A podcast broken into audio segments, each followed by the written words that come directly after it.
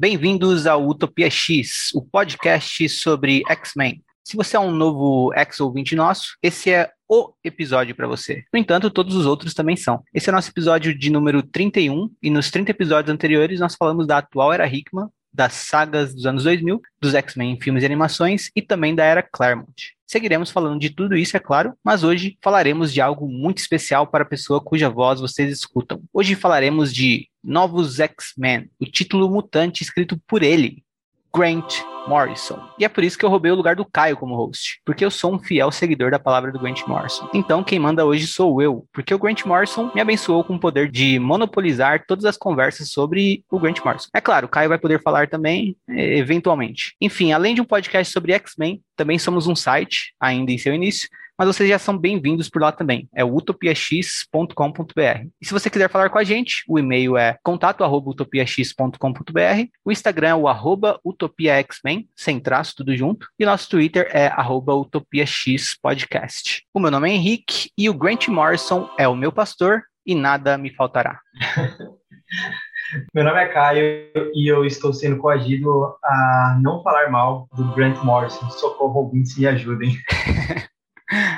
Mas é claro, como eu amo muito Grant Morrison, eu não vou deixar o Caio transformar todo o maravilhoso run do Morrison em um só episódio, né? Aproveitando o relançamento de novos X-Men pela Panini, uh, que está acontecendo esse ano, né? Aliás, estamos em 2021, se você vem do futuro, a gente vai fazer alguns episódios sobre o título, este sendo o primeiro deles. Então, cada encadernado da Panini vai render um episódio da fase Grant Morrison, aqui no Utopia X. Então, hoje falaremos sobre o primeiro encadernado, E de Extinção. E o que tem nele? Bom, nele você pode ler as quatro primeiras edições, que originalmente são New X-Men 114, 115, 116 e 117. Entre a 116 e a 117 ainda tem o New X-Men Anual 1 e também comentaremos sobre o Manifesto Morrison, que vem como extra nesse encadernado. Mas antes de mais nada, o Caio, que não é especialista em Grant Morrison, o que é uma falha de caráter, mas, mas eu não vou pegar no pé do nosso host oficial por conta disso. Uh, mas enfim, o Caio, que é especialista em X-Men, sabe muito bem como estava a linha de publicações mutantes pré-Morrison. E ele vai falar agora pra gente. Vai lá, Caio. Sabia que esse episódio ia dar treta. Bom, é, eu acho que assim, antes de mais nada, né, é importante ressaltar, porque eu já falo praticamente todo episódio, falei já no site também, vim falando aí ao longo da minha vida inteira, X-Men é um escritório que é, é um escritório à parte lá na Marvel, né?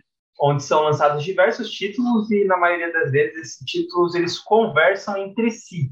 Então não, é, não são algo isolado, né? As sagas de X-Men, né, elas são até diferentes das sagas das outras revistas Marvel, onde, por exemplo, lançam um título da saga e esse título, na, e nas revistas mensais, por exemplo, do Capitão América, do Homem de Ferro, do Homem-Aranha, tem tie sobre esse título, né? Nas revistas dos X-Men, as sagas são lançadas nas revistas mensais e existem crossovers entre elas.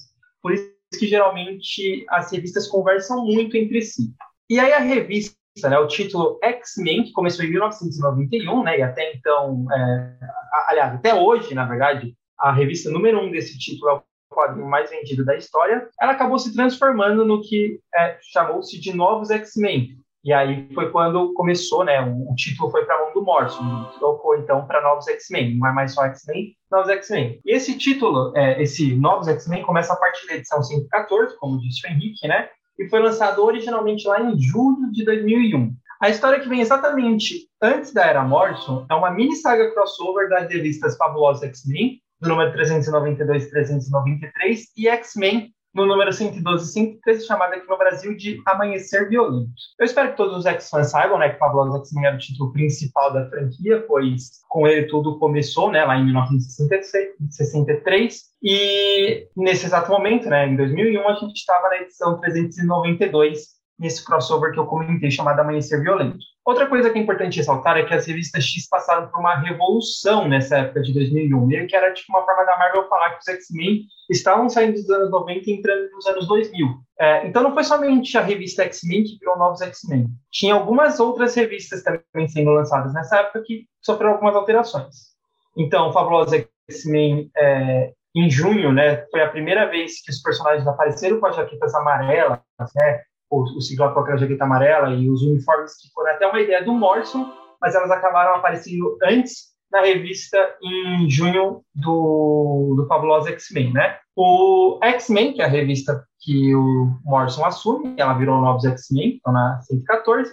Aí, além dessas duas, ainda tínhamos o Cable, que começou lá em 1993, então ele era parte do Escritório X, né?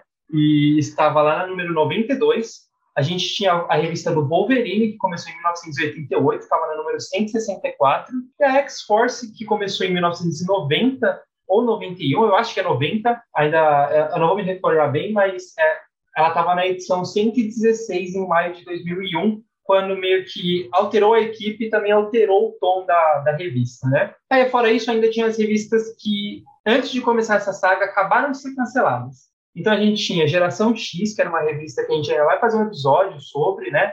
E, inclusive, foi o primeiro filme sobre a, uma equipe de mutantes, né? Chamado Geração X. E, na teoria, era só a Emma e o Banshee, eles tinham uma escola mutante. Enfim, ela começou a ser lançada em 94 e se encerra na edição 75 em junho de 2001. E aí também tinha a revista X-Men, X-Men no singular, né? Então, X-Men seriam Homem X, essa é só Homem X, X-N-A-N, né? X-Men. É o Nate Gray, né? Da Era do Apocalipse, é o Cable daquela época do, da Era do Apocalipse. Ele acabou ficando preso no universo meio ao meio, tinha uma revista solo também, que começou em 95, foi até mais de 2001, na edição 75 também. E você pode até se perguntar como que uma revista mensal da, que é a geração X começou em 94 e a revista do X-Men, eh, X-Men começou em 95 e as duas foram encerradas praticamente juntas com 75 edições, é porque no meio da era do Apocalipse, algumas revistas foram canceladas, o X-Men não foi, começou ali, na verdade, então por isso que elas acabaram se igualando ali no número de edições. E outra que se encerrou também, mas eu vou ficar até devendo o mês certo, porque essa eu nunca li. É uma revista que começou lá no final dos anos 90 e se encerrou exatamente em 2001, era Mutante X. Era uma revista solo do Destructor, ela começou após o final do X Factor. Ela teve 32 edições e acabou também um pouco antes de começar aí os novos X-Men. Acabou então um pouco antes ali de junho ou maio, por essa fase ali. Então essas três revistas tinham acabado, aquelas primeiras continuavam, né, que era Wolverine, Cable, Fabulosa X-Men e agora X-Men virando novos X-Men. E aí, fora isso, também lançaram mais alguns títulos. Eu acho que a mais relevante é o X-Men, né? Ela seria uma terceira linha dos X-Men, então tinha Fabulosos, Novos X-Men e Extreme X-Men. Ela começou em julho de 2001, então no mesmo mês que começou Novos X-Men, e ela mostrava a equipe da Tempestade indo atrás dos diários da Sina. Isso é até interessante porque hoje a gente sabe qual é a importância da Sina né, nas fases atuais e ela deixou vários e vários e vários diários escritos sobre várias coisas do futuro. Então é uma coisa que até pode ser explorada nessa nova fase. É, acontece na Extreme X-Men. É interessante também que essa equipe estava numa missão secreta, então nem os outros X-Men sabiam o que eles estavam fazendo. E é por isso que a Tempestade, o Vampiro, o Bicho que não ficam aparecendo lá na Mansão X é, quando você lê Novos X-Men. A, outra revista que começou também nesse mês de julho de 2001 foi Exilados, que mostrava mutantes de diferencialidades alternativas e elas tinham aventuras extradimensionais. E antes de eu, antes de eu passar a palavra para o Henrique, que ele está ansioso, tô, a gente está gravando um vídeo, eu estou vendo o rosto dele, eu só queria mencionar mais ou menos como que estavam os títulos antes de começar, né? Eu falei, aliás, como estavam as histórias antes de começar. Eu falei dos títulos em si, mas como estavam as histórias, né? Então é importante ressaltar que a última grande saga que teve dos mutantes, né, crossover X, foi uma saga chamada é, é, Saga dos Doze. É uma história que a gente ainda vai comentar sobre também, um episódio parte, mas o desfecho acaba que o Ciclope e o Apocalipse ficam unidos em um mesmo corpo. E aí, depois disso, tem uma minissérie chamada A Busca por Ciclope, em que eles acabam sendo separados, mas no começo de Novos X-Men, o Ciclope está é, ainda lidando com o fato de ter permanecido um tempo aí dividindo o mesmo corpo que o Apocalipse. O crossover que eu mencionei, né, que acontece exatamente antes de Novos X-Men, é, em X-Men 112, 113, Fabulosos X-Men 392, 393, é o Amanhecer Violento, né? É, basicamente é o Magneto líder de Genosha, nessa época ele estava full pistol vilão, então é, acho que a fase que o Magneto estava mais vilão da história dos X-Men, aquele verão bem genérico mesmo, ele estava declarando guerra contra a humanidade, ele sequestrou o Xavier e aí sobrou meio que para os X-Men resgatarem ele, só que os X-Men tinham sumido, né? Então a gente só descobre isso depois de quando a gente lê Extreme X-Men. E os únicos que estavam lá na mansão era a Jean, o Wolverine e o Ciclope. Aí a Jean ela acaba montando uma equipe com alguns novatos e o Estrela Polar e a Cristal, enquanto o Ciclope e o Wolverine se infiltram lá em Genosha. É legal que mostra que tinha alguns mutantes vivendo ali em Genosha e o Magneto estava meio que oprimindo e caçando esses humanos que estavam lá. Oprimindo mesmo, era tipo a palavra opressão. O, acho que o, o, lance principal, né, o tema principal dessa história é mostrar que o Magneto ele estava fazendo exatamente o que os nazistas fizeram com os judeus em Genosha, perseguindo humanos. E isso era uma coisa que o Magneto sempre falou que ia acontecer com os mutantes, mas essa é o, o tema da história, né? Eu acho que ela acaba meio que sendo um pouco mal escrita, assim, tipo, é realmente uma história ruim, não é uma história boa. E no final, o desfecho, o Wolverine, ele mata o Magneto, literalmente enfim a garra no Magneto e mata ele. E eu tô falando disso porque mais pra frente eu acho que é, em Novos X-Men meio que acaba praticamente ignorando essa história como se ela não existisse. Tipo, acaba na edição 113, na 114 começa Novos X-Men, é como se essa história nunca existisse. E para explicar o visual do Fera, sem é, entrar em detalhes também Extreme X-Men, né, porque é uma revista que começou junto e a gente ainda vai fazer um episódio também só sobre Extreme X-Men. A equipe era a Tempestade, a Sábia a Vampira, o Fera, a Psylocke, o Bishop e o Pássaro Trovejante número 2, que era um carinha chamado Neil Shara. Eles estavam nessa missão secreta de buscar os diários da Sina e eles foram atacados por um cara chamado Vargas. E o Fera ele foi espancado e a Psylocke morreu nessa, nesse ataque. Né? A Psylocke ficou um tempo fora, depois o irmão dela traz ela de volta. Mas nessa época ela morreu. E como o Fera estava em coma, a Sábia meio que forçou ele a fazer uma, uma transformação, né? até de uma forma esquisita e totalmente mal explicada, porque a Sábia nunca teve esses poderes, mas ela meio que força o Fera a ter uma mutação secundária, apesar disso não ter sido falado nessa história, e isso vai ser falado só pelo Morrison. E é interessante que esta, as duas revistas estavam lançando ao mesmo tempo. Então, Novos X-Men apareceu Fera já com um visual diferente e vai explicar isso, por que ele estava com um visual diferente, só em Extreme X-Men número 3, tá? E vale ressaltar que Extreme X-Men é a volta do Claremont para os X-Men. Então, depois de 10 anos sem estar escrevendo X-Men, ele volta e começa a escrever aí é, Extreme X-Men. Vale, vale ressaltar também que é curioso ver o Claremont voltando no mesmo ponto que o Morrison tá entrando, porque a, a gente vai ver daqui a pouquinho as críticas do Morrison a, a cronologia dos X-Men e, assim, a, ao status quo do dos X-Men na época, né? Mas muito sobre a indústria de quadrinhos no geral, né? Um dos pontos dele é que os quadrinhos, assim, do final dos anos 90 para o início dos anos 2000, uh, ah, os quadrinhos de super-herói da DC, da Marvel, tava muito num lance de, tipo, tentar reciclar ideias antigas. Uh, reciclar não, né? repetir, na verdade. Então, estava muito repetitivo, estava as, a, as vendas estavam caindo, muito também pelo sucesso da Image nos anos 90, uh, ah, mas também porque os anos 90 começou com um grande boom e aí começou a ter muita revista, só que aí acabou mal.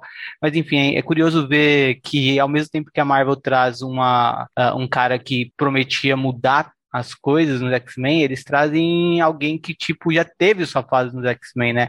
Pra gente ver como o editorial era confuso. Uh, essa fase foi bem quando o Joe Quesada começou a ser editor-chefe da Marvel, e uh, dá pra ver como o edital é confuso também, porque a gente vai ver a proposta do Morrison agora na sequência, e vai ver que o Joe Quesada aprovou a proposta do Morrison, só que ao mesmo tempo ele manteve vários títulos que não estavam alinhados com novos X-Men, né? E para mim isso foi uma das grandes uh, foi uma das grandes problemáticas também dessa fase, que era tipo, ah, você lia novos X-Men, mas você não se interessava por nenhum outro título, porque se você se interessasse também, você ia ler e ia ver que é um negócio completamente diferente e não ia, não ia, não estava alinhado, né? Então a linha X como um todo uh, era tipo tentando fazer alguma referência visual e aos novos X-Men, mas não uma escrita semelhante à proposta do Morrison, né? Para mim, o ideal seria, tipo, o editor-chefe aprovando a proposta do Morrison, chegar e falar para os outros escritores da linha X o seguinte: ó, vocês têm que fazer a mesma coisa, porque eu estou aprovando essa ideia que está problematizando o que, tá, o que vem sendo feito, então se vocês fizerem mais do mesmo, não vai encaixar. Só que aí é só vocês pensarem, se, se, é, tudo isso que o Caio falou, tipo, quantos de vocês nos ouvindo leram essas coisas, sabe? Quantos de vocês ouvindo já não, já não estavam mais lendo X-Men nessa fase? Quantos de vocês nos ouvindo leram novos X-Men ou quando lançou ou anos depois? É uma história que foi muito republicada aqui no Brasil quatro vezes, por exemplo, foi publicada quatro vezes, né? Uh, mas enfim, tava uma bagunça, né? O, o, o, isso que o Caio falou, todos esses títulos são títulos que, assim, ninguém lembra, porque era realmente uma tentativa de fazer plots semelhantes aos que já tinham feito sucesso, então nada pegava, nunca era feito de uma maneira melhor do que no passado, uh, era re realmente repetitivo. A saga que o Caio mencionou do Apocalipse, por exemplo, uma tentativa de fazer uma saga com o Apocalipse para alavancar as vendas, assim como foi a Era do Apocalipse, mas tipo, uh, não deu certo, obviamente, ninguém nem lembra direito dessa saga dos 12. Eu acho que o motivo maior de lembrar da saga dos 12 é porque o Ciclope ainda tá bolado com o que aconteceu nela nos novos X-Men. Esse começo dos anos 2000 eu acho que até Dinastia M, depois de Dinastia M dá uma melhorada nisso, mas até Dinastia M é uma grande bagunça e as histórias não falavam entre si, era cada um por si, os escritores, e você tem que, tipo, sambar para entender a lógica ou ignorar a lógica. É que eu sou um cara meio sistemático com lógica de histórias. Eu gosto de ter no, na minha parede aqui, eu sou aquele cara que me liga os pontinhos na parede para saber aonde que cada um dos mutantes estavam nessa, nessa época, assim. É só adicionar isso também, né? Que a gente falou de como tava a Marvel, uh, os X-Men, né? Antes do Morrison. Também vamos falar como tava o Morrison antes dele chegar nos X-Men, né? Porque o Morrison, todo mundo sabe, é o escritor da DC, né? O que ele tá fazendo na Marvel? Primeiro de tudo, que ele, nos X-Men, né? É uma coisa que faz sentido porque ele tinha feito muito sucesso com a Liga da Justiça, né? Outro. Uh, assim, dá pra falar que Liga da Justiça é o título de grupo de super-heróis mais uh, potente da DC e na Marvel, obviamente, é o X-Men, né? Tipo, quem falar que é o Vingadores, que é os Vingadores, tá bêbado. É, hoje em dia até pode ser. É que quando a gente pega uns ouvintes mais novos, a galera que tem pouco de idade, acho que não, mas é por causa que nasceu com os filmes, né? Mas os filmes realmente envelheceram muito Vingadores. Mas na época, X-Men era a revista mais popular. Era até mais popular do que os anos 90. Vendia até mais, mais que a Justiça, né? É, então, exatamente. Por mais que a gente tenha falado que as histórias é, estavam uma bagunça, X-Men era o que mais vendia nos ah. anos 90. Era o gibi mais vendia. E o, e, o Morrison, ele tinha escrito um longo run na Liga da Justiça, que é excepcional também, eu adoro. E ele entrou em conflito com os editores da DC, se eu me lembro bem, uh, porque ele, ele, ele e o Mark Wade tinham uma ideia para um título do Superman, e aí os editores da DC vetaram, e aí eles ficaram bolados, e acho que saiu até os dois, e os dois foram para Marvel. Uh, e aí o, o Morrison, uh, ele chega na Marvel, ele escreveu dois títulos antes dos X-Men, mas minisséries, né? Acho que uma delas era Marvel Boy, uh, algo assim, a outra não lembro. E, e aí ele fez o.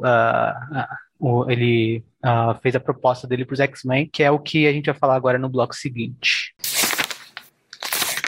Começando então a falar sobre novos X-Men, vamos primeiro tentar entender a proposta do Grant Morrison para reformular os mutantes. Uh, e para isso eu vou ler alguns trechos para debater com o Kai, né? Alguns trechos do texto que se chama Manifesto Morrison. Uh, e ele vem como extra nesse novo encadernado da Panini de novos X-Men, uh, o primeiro deles, né? O E de Extinção. E ele também saiu no Brasil no X-Men Anual Widescreen, Uh, outra edição que a gente vai comentar hoje, mas quando ela foi publicada pela Panini, uh, uma publicação bem, uma edição bem difícil de achar, eu perdi a minha, uma das maiores frustrações que eu tenho, e esse Manifesto Morrison, não sei se inteiro assim, mas ele também saiu nessa, na primeira vez que a widescreen foi publicada aqui no Brasil. Uh, a gente vai comentar até a parte que o Morrison começa a falar sobre as suas ideias para os primeiros arcos de histórias, né? Uh, porque aí num, é, já entram as histórias em si, mas o mais interessante é os nove pontos, né? Na verdade, oito, uh, porque um é só uma coisa, uma curiosidade que ele fala a propósito de nada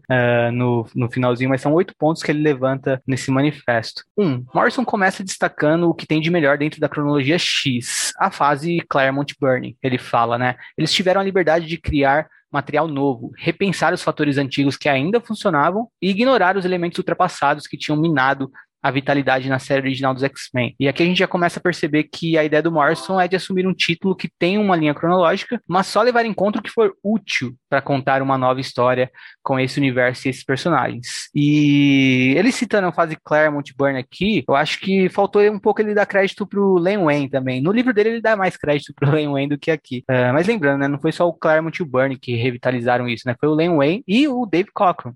Mas é claro, o, a, o, o, grande sucesso foi quando estava o Claremont e o, e o Bernie juntos, né? Por isso que ele aponta os dois. Uh, mas quanto é isso que, que, a gente percebe de uh, escrever um título cronológico, mas só levar em conta uh, o que foi interessante para a história, né? Ele, ele pensa em criar material novo tendo os elementos antigos como um background. Então, tipo, ele pensa em se ele for citar uh, o Império Shi'ar, isso aparecer como um detalhe na história, mas uh, não a ponto de um leitor novo se sentir perdido. O que, que você acha disso, Caio? É, é importante ressaltar que esse pitching, né, do, Morrison tentando vender essa ideia para Marvel tinha cara de reboot, né?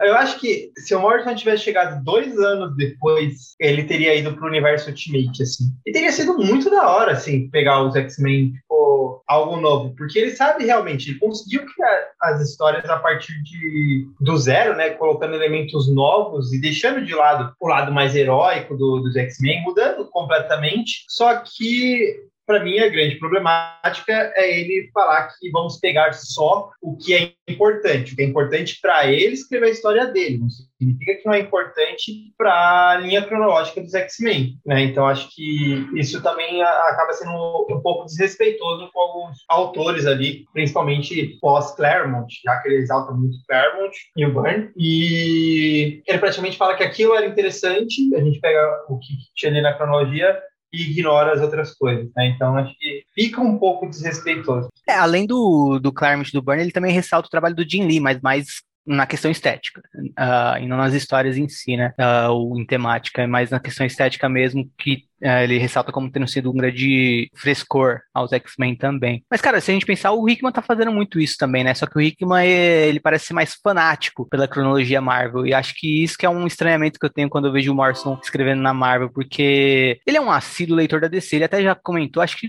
acho que talvez tenha sido no livro dele também, Super Deus, que uh, ele gostou de escrever na Marvel e tudo mais, mas a DC é a casa dele, sabe? Quando ele escreve uhum. um título da DC, tipo, ele leva muito mais em conta a cronologia do que quando ele escreve alguma coisa da Marvel. É, e às vezes até questão.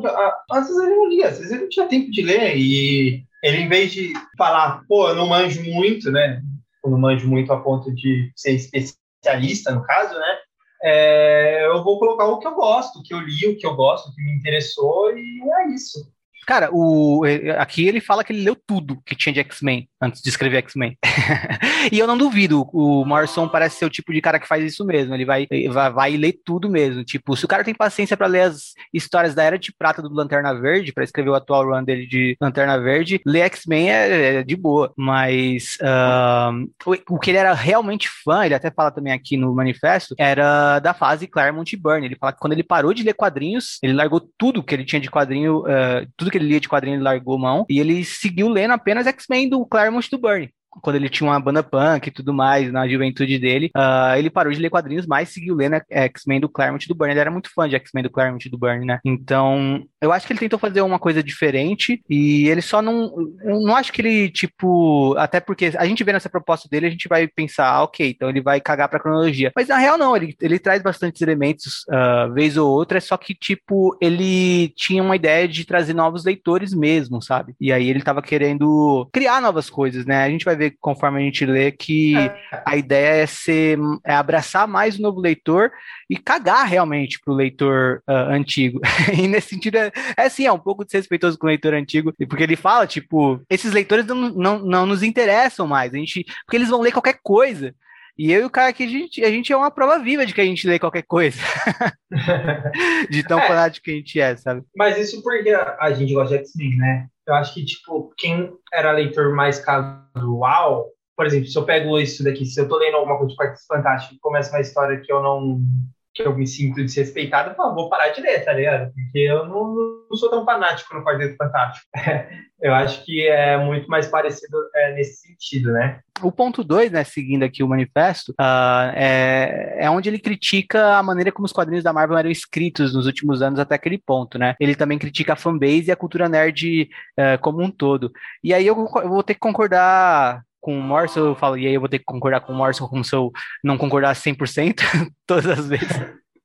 Mas uh, eu concordo com o Morrison que no que ele fala, ele basicamente fala que uh, o que eu acabei de citar, né, que os leitores, uh, os, os fãs hardcore, né, de, de gibi de super-herói, vão ler, eles vão ler, invariavelmente, só que eles também vão uh, muito se apegar às coisas que eles são nostálgicos em relação, né? E a gente vê isso hoje, sabe? Tipo, porra, puta debate que se repete o tempo todo, que, ah, estão, hoje em dia tá tudo uma merda. Ah, aí quando entra alguma coisa de representatividade, ah, então é isso o problema. Por quê? Porque os fãs são muito reaças mesmo, né? Tipo, até os que não são, eles às vezes se comportam um pouco sem perceber, tipo, de ter muito apego a como era, e, tipo, rejeitar qualquer tipo de mudança, sabe? E, e o Morrison fala esses fãs, eles vão sempre espernear quando, vem, quando virem alguma coisa diferente. Então, a gente tem que pensar num novo público. E eu, eu concordo, tem que fo focar no novo público, sabe? Porque, tipo, o que eu mais vejo é leitores de quadrinhos que às vezes não leem mais, mas seguem reclamando o tempo todo. Se a Marvel começar, tipo, uh, ou qualquer editora. É, então, se começar a dar moral para isso, tipo, você nunca vai criar histórias novas, porque na real, tem muito leitor que, tipo, não quer coisas novas porque ele cansou de ler, sabe? E ele não vai voltar a ler, essa é a real, ele só vai reler. Ele quer falar na roda de amigos, na mesa de bar, que ele sabe Sim. muito e não, não vai gostar que alguém é. fale coisa de novidade, ele vai ficar puto da vida. Sim, a fase... Isso realmente acontece mesmo. Eu acho que isso não é, é especificamente só sobre quadrinho, né? Aquela velha, aquela velha coisa, né? Aquela velha máxima do, do cara falar, ah, na minha época era bom. É. Na minha época era bom de verdade. Sim, sim. Mas é. A pessoa ela decide, ela decide parar de gostar de coisas novas. Ela, ela acredita que, tipo, o, o, ela viveu o ápice da vida dela com 22 anos de idade depois disso, tipo, não vai mais para frente, depois é tudo ruim. É, então, e um exemplo do que acontece quando você escuta esse, esse, fandom que o Morrison tá criticando é o último filme de Star Wars, assim, são Skywalker, porque foi ouvindo os fãs xiitas que se chegou a fazer um filme, tipo, tão merda e tão, tipo, uh, entregando a, ele, a eles tudo que eles queriam, ah, não sei quem tem que ser filho de não sei quem e tal. E aí, tipo, você matou a, a, a, nova onda de fãs que estavam vindo, que tinham gostado do primeiro e do segundo dessa, nova, dessa última trilogia que saiu, sabe? Uh, ah, J.J. Então... Abrams. É, não aliás, é o caso, né? que não sabe terminar nada que faz o J.J. Abrams. Mas enfim, o... seguindo para o terceiro ponto, uh, ele fala que a Marvel precisa fazer com que X-Men seja atrativo para adolescentes e jovens adultos, principalmente universitários, como foi com a editora em outro tempo, né? Por exemplo, quando o Stan Lee reformulou toda a Marvel, criou o que a Marvel é, né? Criou o universo Marvel, junto com o uh, Jack Kirby, com o Steve Ditko, todo mundo e tal. Os títulos da Marvel, eles uh, não só vendiam para crianças, sabe? Eles vendiam também para adolescentes, para jovens adultos. Universitários amavam o Doutor Estranho, por exemplo, era um sucesso absoluto entre universitários. O, o Grant Morrison queria que X-Men fosse assim de novo, sabe? E aí ele o Morrison expõe o desejo de fazer algo marcante, como foi visualmente a fase de Jim Lee e conceitualmente como foi a fase Claremont e Byrne. Uh, aqui ele também cita bastante sucesso do filme dos X-Men, né, que saiu em 2000, e também cita sucesso de séries como Buffy na TV e Matrix no cinema, para falar o que ele quer fazer com X-Men nos quadrinhos, sabe? E se a gente pensar, cara, porra, a Panini tá lançando agora, 20 anos depois, novos X-Men, e quando ela anunciou ano passado que ia lançar, foi tipo, todo mundo celebrando no Twitter. Eu acredito que esteja vendendo bem. Realmente o Morrison conseguiu fazer um negócio que ecoou através das eras, né? Ele conseguiu fazer algo marcante nos quadrinhos no, no sentido que ele queria, né? Quando a gente for, vai pensar assim. Quando ele fala de Buffy, uh, ele também cita Arquivo X, ele fala no sentido de, tipo, usar linguagem das séries de TV, que você pode começar, aquela época, séries de TV eram assim, de que você pode começar de qualquer episódio, e você vai entender a história daquele episódio, talvez você vai ficar preso àquela, àquela série e tentar assistir os anteriores, e tentar continuar vendo toda semana quando lançar naquele horário. Então a ideia dele também, é, quando ele cita Buffy e Arquivo X, é isso, né, de fazer arcos fechados, até às vezes uh, histórias que se fecham nelas mesmas, não só trabalhar da maneira tradicional de seis histórias que vão fechar um arco, mas dialogar com o arco seguinte, uh, e até por isso também a gente vê que acabou os crossovers e tudo mais, porque ele queria realmente que a pessoa acompanhasse a série dele de X-Men como a pessoa acompanhava uma série de TV. Eu acho isso uma ideia bem inteligente também, uh, mas que ao mesmo tempo uh, eu acho que X-Men funciona melhor quando a gente pensa em uma linha de títulos, porque a gente já fala aqui direto, né? O Caio e a Letícia falaram bastante, inclusive, nos episódios anteriores,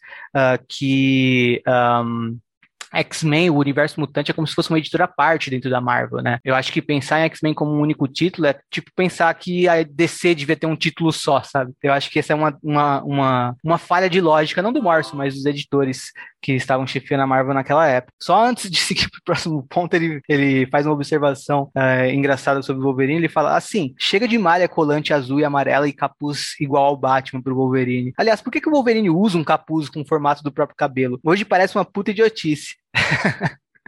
e é nisso que a gente entende porque o uniforme do Wolverine nunca foi pro cinema, né? Porque realmente, se a gente pensa no uniforme do Wolverine, é muito idiota. Mas enfim, não sei se você acha o uniforme do Wolverine idiota também, cara. Você acha? Não. eu acho, mas eu acho que vale a pena você ser uh, bizarro uh, nos quadrinhos. Acho que os quadrinhos é uma mídia que cabe bizarrice, sabe? Mas o, o Wolverine fica bem mais sexy sem, sem o capuz, isso é real. Seguindo para o próximo ponto, né, o ponto 4, uh, é o ponto mais interessante, né, que é onde a gente chega, onde, onde, a, gente, onde a gente encontra a alma da coisa, né, principalmente nesse ponto aqui que ele aponta. O filme dos X-Men, né, sabiamente tomou um rumo fix, da ficção científica, em vez de procurar agradar a multidão que queria super-heróis. E nós deveríamos fazer o mesmo.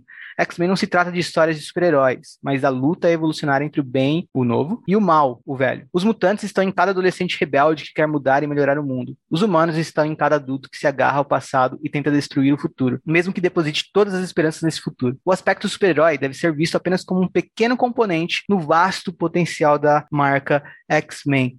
Aqui, antes de deixar o Caio discordar do Grant Morrison, eu acho que não necessariamente os X-Men Uh, não devem ser super-heróis, sabe? Mas é, eu concordo que aqui tá a alma dos X-Men, sabe? Uh, o lance de tipo o bem, o, o, o bem o novo contra o mal, o velho, sabe? Essa luta evolucionária, essa questão de tipo uh, tentar mudar o mundo enquanto os mais retrógrados tentam retrógrados tentam se agarrar ao que era no passado, sabe? E nesse sentido também dialoga com a crítica que ele estava fazendo aos fãs dos X-Men à época e também aos escritores que estavam é, tentando escrever as mesmas histórias de novo e de novo, né? Não combina com X-Men. E aqui eu acho que realmente X-Men é uma coisa que precisa de constante mudança, constante evolução. Uh, tá falando de evolução, tá falando de mudança. A gente só tem os X-Men como uma grande coisa porque mudou, porque a primeira Gênese deu lugar à segunda Gênese, a segunda Gênese foi uma revolução. Eu acho que de tempos em tempos precisa ter uma revolução nos X-Men porque é o título que mais tem tudo para abraçar a mudança, sabe? Mas uh, eu queria ver o Caio defendendo o aspecto super-heróico que o Grant Morrison estava falando mal. eu acho que você tem, é, tem razão nisso que você falou, mas não precisa eliminar o lado heróico para fazer isso, né? Eu acho que você pode continuar sendo uma, uma revista de super-herói. É, eu acho muito tosco, na verdade, você pensar que os X-Men. É, pegar um, um, exemplo base ali na, na era Whedon, né, na era Joss Whedon, que a primeira revista, os X-Men vão salvar um grupo que está sendo refém de um alienígena. E é muito tosco você pensar que os caras têm poder para fazer a diferença ali, eles conseguem entrar lá e salvar aquelas pessoas, e eles não vão salvar aquelas pessoas. Tipo, por quê? Ah, porque a gente não quer, a gente quer aqui só realmente é, herdar a terra daqui a um tempo e não, não sofrer preconceito, ficar isolado aqui na minha mansão tomando é, caipirinha e ficar na piscina, sabe? Eu acho meio tosco você pensar que os caras têm o poder para fazer a diferença. Eles foram doutrinados desde os 16 anos de idade, X-Men, alguns um pouco mais velhos depois, é, mas ficaram anos e anos sendo doutrinados a serem heróis e fazerem a diferença, salvarem as pessoas. E falar que eles não fazem mais isso de uma hora para outra, porque eles vão cuidar só do assunto que é vinculados a eles. A única fase que eu realmente gosto disso é mais depois dos anos 2000, pós-dinastia M, porque não é que eles não querem, é que eles não conseguem ser heróis. Mas quando eles conseguem, eles são heróis. Porque nessa época os X-Men estavam sendo perseguidos e sofrendo atentados um atrás, do outro. E aí eles focam todo o, o que eles têm ali, né, a, o poder deles para defender novos mutantes, os, aliás, defender os mutantes que sobraram após a banda ter bagunçado a, a, o GNX, né? Aqui, nessa fase, é, tá muito mais eles cuidando do, do próprio umbigo, né? É, cara, eu, eu acho que uh, eu consigo entender esse afastamento do aspecto super-herói muito por conta de vários escritores que trabalham os X-Men uh, só pensando que eles são super-heróis e deixam de lado todos os outros elementos, sabe? E acho que por isso que também uh, essa fase trouxe todo um novo frescor, porque a gente tava vendo eles sendo tidos como super-heróis, mas, tipo, eles agiam como super-heróis, mas eles eram pegos nas próprias tramas. Era, era tudo muito esquisito, sabe? E tiveram poucas fases que os X-Men conseguiram ser bem escritos como super-heróis, sabe? Às vezes soa um pouco forçado. E é aquilo lá do do Xavier, né? Tipo, ele quer que os X-Men sejam exemplos e que eles mostrem que eles podem uh, ser bons para a sociedade e tudo mais. Uh, atualmente também tem toda essa coisa, né? Porque os X-Men da era do Hickman ainda não, ainda não tem, na verdade, né? Aqui no Brasil e nem lá fora saiu ainda a revista X-Men que vai ter eles como heróis. E eu acho que tem, tem funcionado bem, mas uh, o próprio Hickman admitiu, não dá para escrever X-Men sem ter um grupo de heróis chamado X-Men, sabe? Então, Uh, e até acho que o Morrison, por exemplo, uma, uma, das edições que a gente vai falar hoje, a gente vai ver uma missão dos X-Men onde eles estão realmente trabalhando como heróis. A primeira, a primeira edição também, sabe? Mas eu acho que o Morrison, uh, aqui ele deve estar tá falando mais no sentido de tipo, uh, não vamos tentar pensar nas histórias como, ah, tem um perigo, o super-herói vai lá e salva, sabe? Vamos pensar para além disso. acho que ele consegue nos, nos números em si, né, nas edições em si, mostrar que, por mais que eles não se vistam como super-heróis, vão ter histórias que eles vão tá agindo como super-herói, ele não ignora por completo esse aspecto, sabe? No, no ponto seguinte, né, no ponto 5, ele fala um pouco do que eu já falei, né, de trazer um pouco da linguagem da TV, né, de, de arquivo X e Buffy para como ele vai construir as histórias dele. Tem uma parte legal que ele fala, é uma nova forma de lidar com a cronologia, dar-lhe uma merecida folga e substituí-la por uma um, super coerência, digamos assim. Tudo que você precisa saber será explicado em qualquer número. Por outro lado, os fãs antigos serão recompensados com um desenvolvimento mais extensivo dos personagens uh, e, como, na, como nas novelas de TV, pequenos enredos paralelos à trama central. É, é, o que ele faz, né? Por exemplo, quando ele coloca o Ciclope reagindo a, a aos eventos da, da, da, última saga com o Apocalipse, que ele uh, ficou meio vilanesco e tal, junto com o Apocalipse. Uh, isso traz uma pequena recompensa ao fã mais antigo, né? E quando a gente vê é, evoluindo tramas como a aproximação da Emma Frost do, do Scott, então acho que é o que ele trabalha nesse sentido. No ponto 6, uh, ele faz novamente uma relação com o cinema, ele fala que os, o filme do X-Men foi pop e ele quer voltar, uh, ele quer fazer que a revista que ele vai escrever seja pop também, que as pessoas esperem por ela como elas esperam por um novo lançamento do Eminem ou por um novo filme do Keanu Reeves, sabe? Várias das ideias que eu tô citando aqui desse Manifesto Morse eu acho que servem até hoje para pessoas que queiram escrever uh, nas grandes editoras pensando em atrair novo público, sabe? Acho que inclusive a DC podia pensar muito, podia ler bastante esse Manifesto Morrison para revitalizar um pouco várias linhas uh, que eles têm, que estão muito bagunçadas e, enfim. Uh, e aí no, no, no, ponto 7, ele fala para ele fala que uh, nas, o, o, plano dele é livrar-se dos trajes, né? E é um dos pontos que eu fico meio que concordando e discordando com o Morrison, porque eu amo no visual que ele cria. Aqui ele já descreve como teria que ser, né? Jaquetas de couro, com pequenos elementos em amarelo. Uh, tudo que o Quiet cria visualmente já está descrito por ele aqui, né? Sem querer desmerecer o Quiet, claro. Mas o ele, ele imagina os X-Men como uma equipe visualmente, sabe, em união. Só que, ao mesmo tempo, eu gosto muito de ver que os X-Men cada um tem seu uniforme, sabe? Uh, eu não gostava, por exemplo, de X Factor a primeira X Factor, né, quando os cinco X-Men principais estavam cada um com o mesmo uniforme. Uh, eu também achava ridículo o uniforme original dos, dos X-Men originais. E, e, e, eu gosto de ter essa individualidade em cada membro dos X-Men, né? Você curte o, o, novo visual que vai começar em novos X-Men ou você uh, preferia diversidade nos uniformes, cara? É que o visual é bonito, né?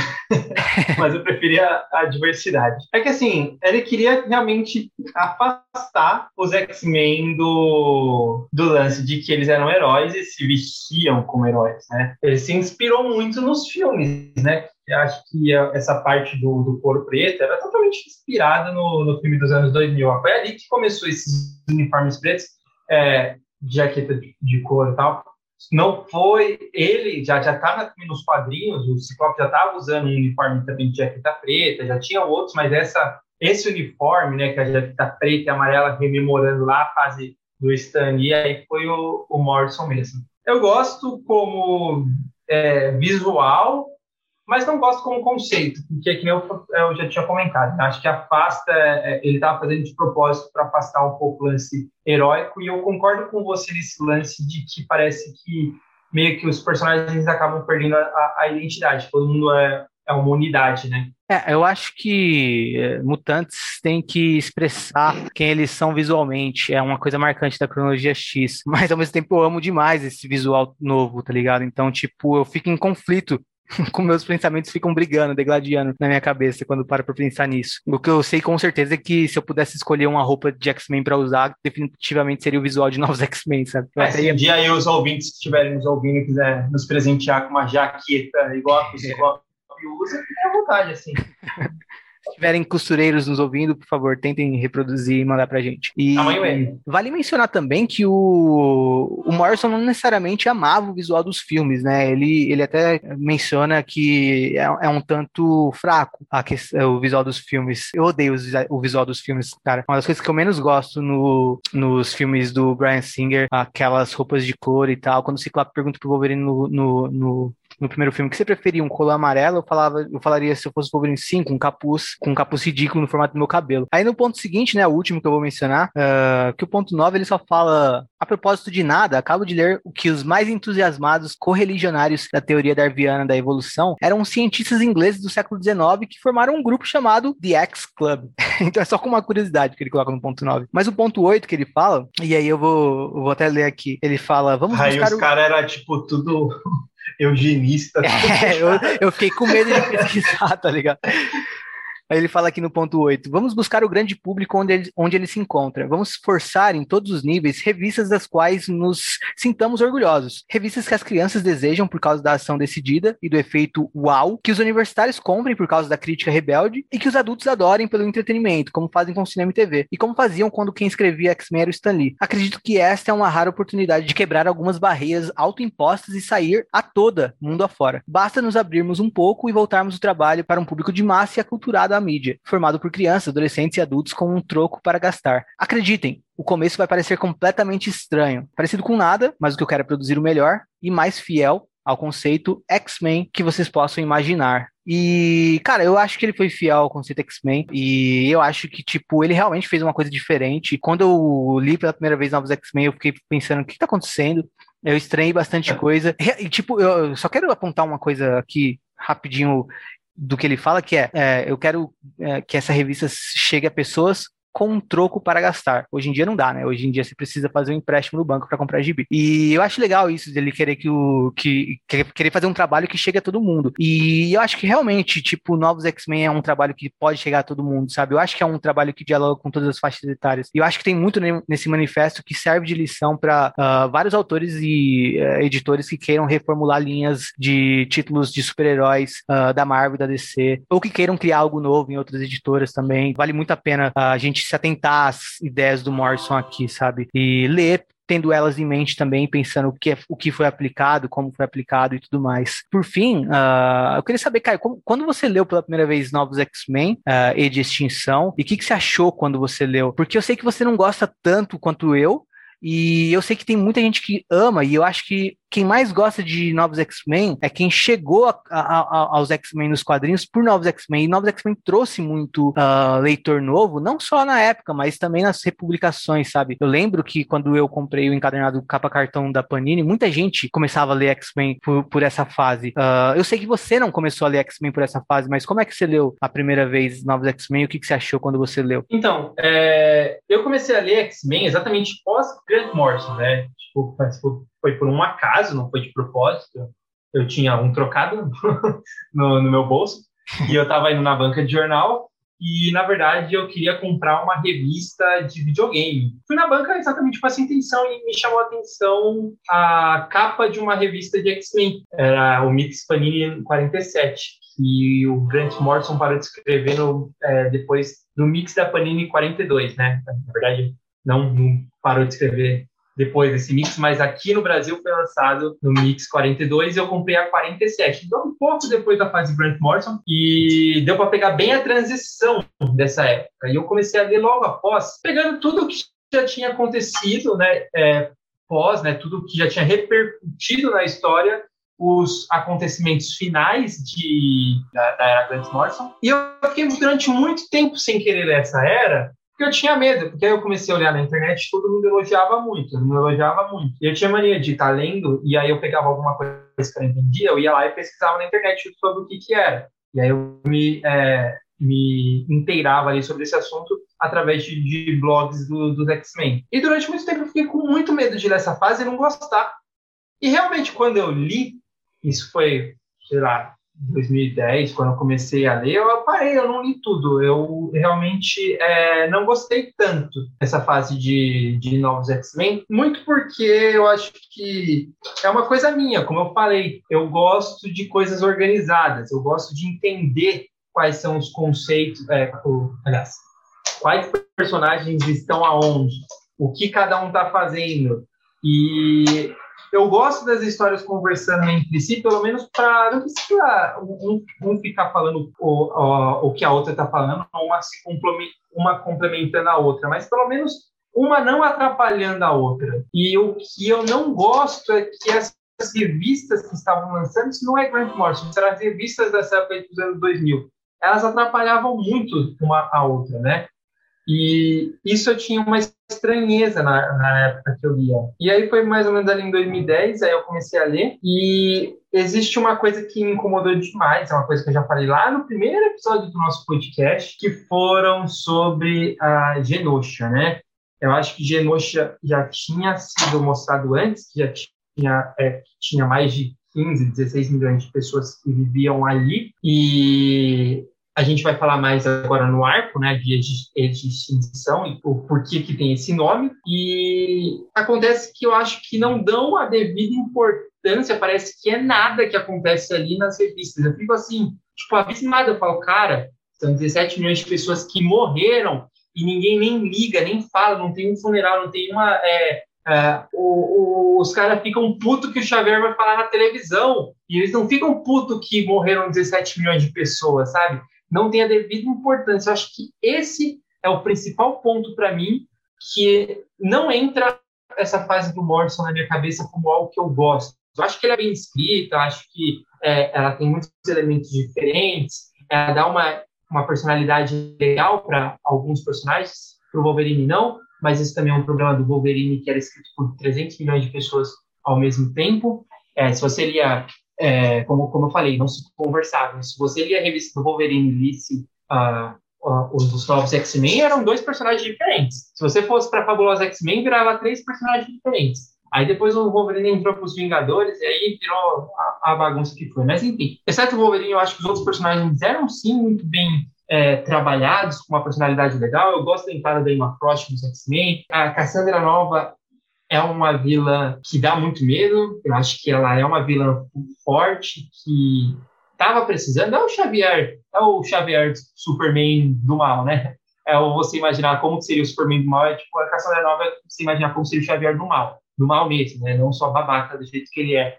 E tudo isso, eu acredito que não se sustenta, porque principalmente nesse primeiro arco, que é o principal, e, e extinção as pessoas, é, mutantes morrendo, milhões de mutantes morrendo, 17 milhões de mutantes morreram ali, e ninguém fala nada, não tem uma, um, um memorial, qualquer coisa falando a, a, importância.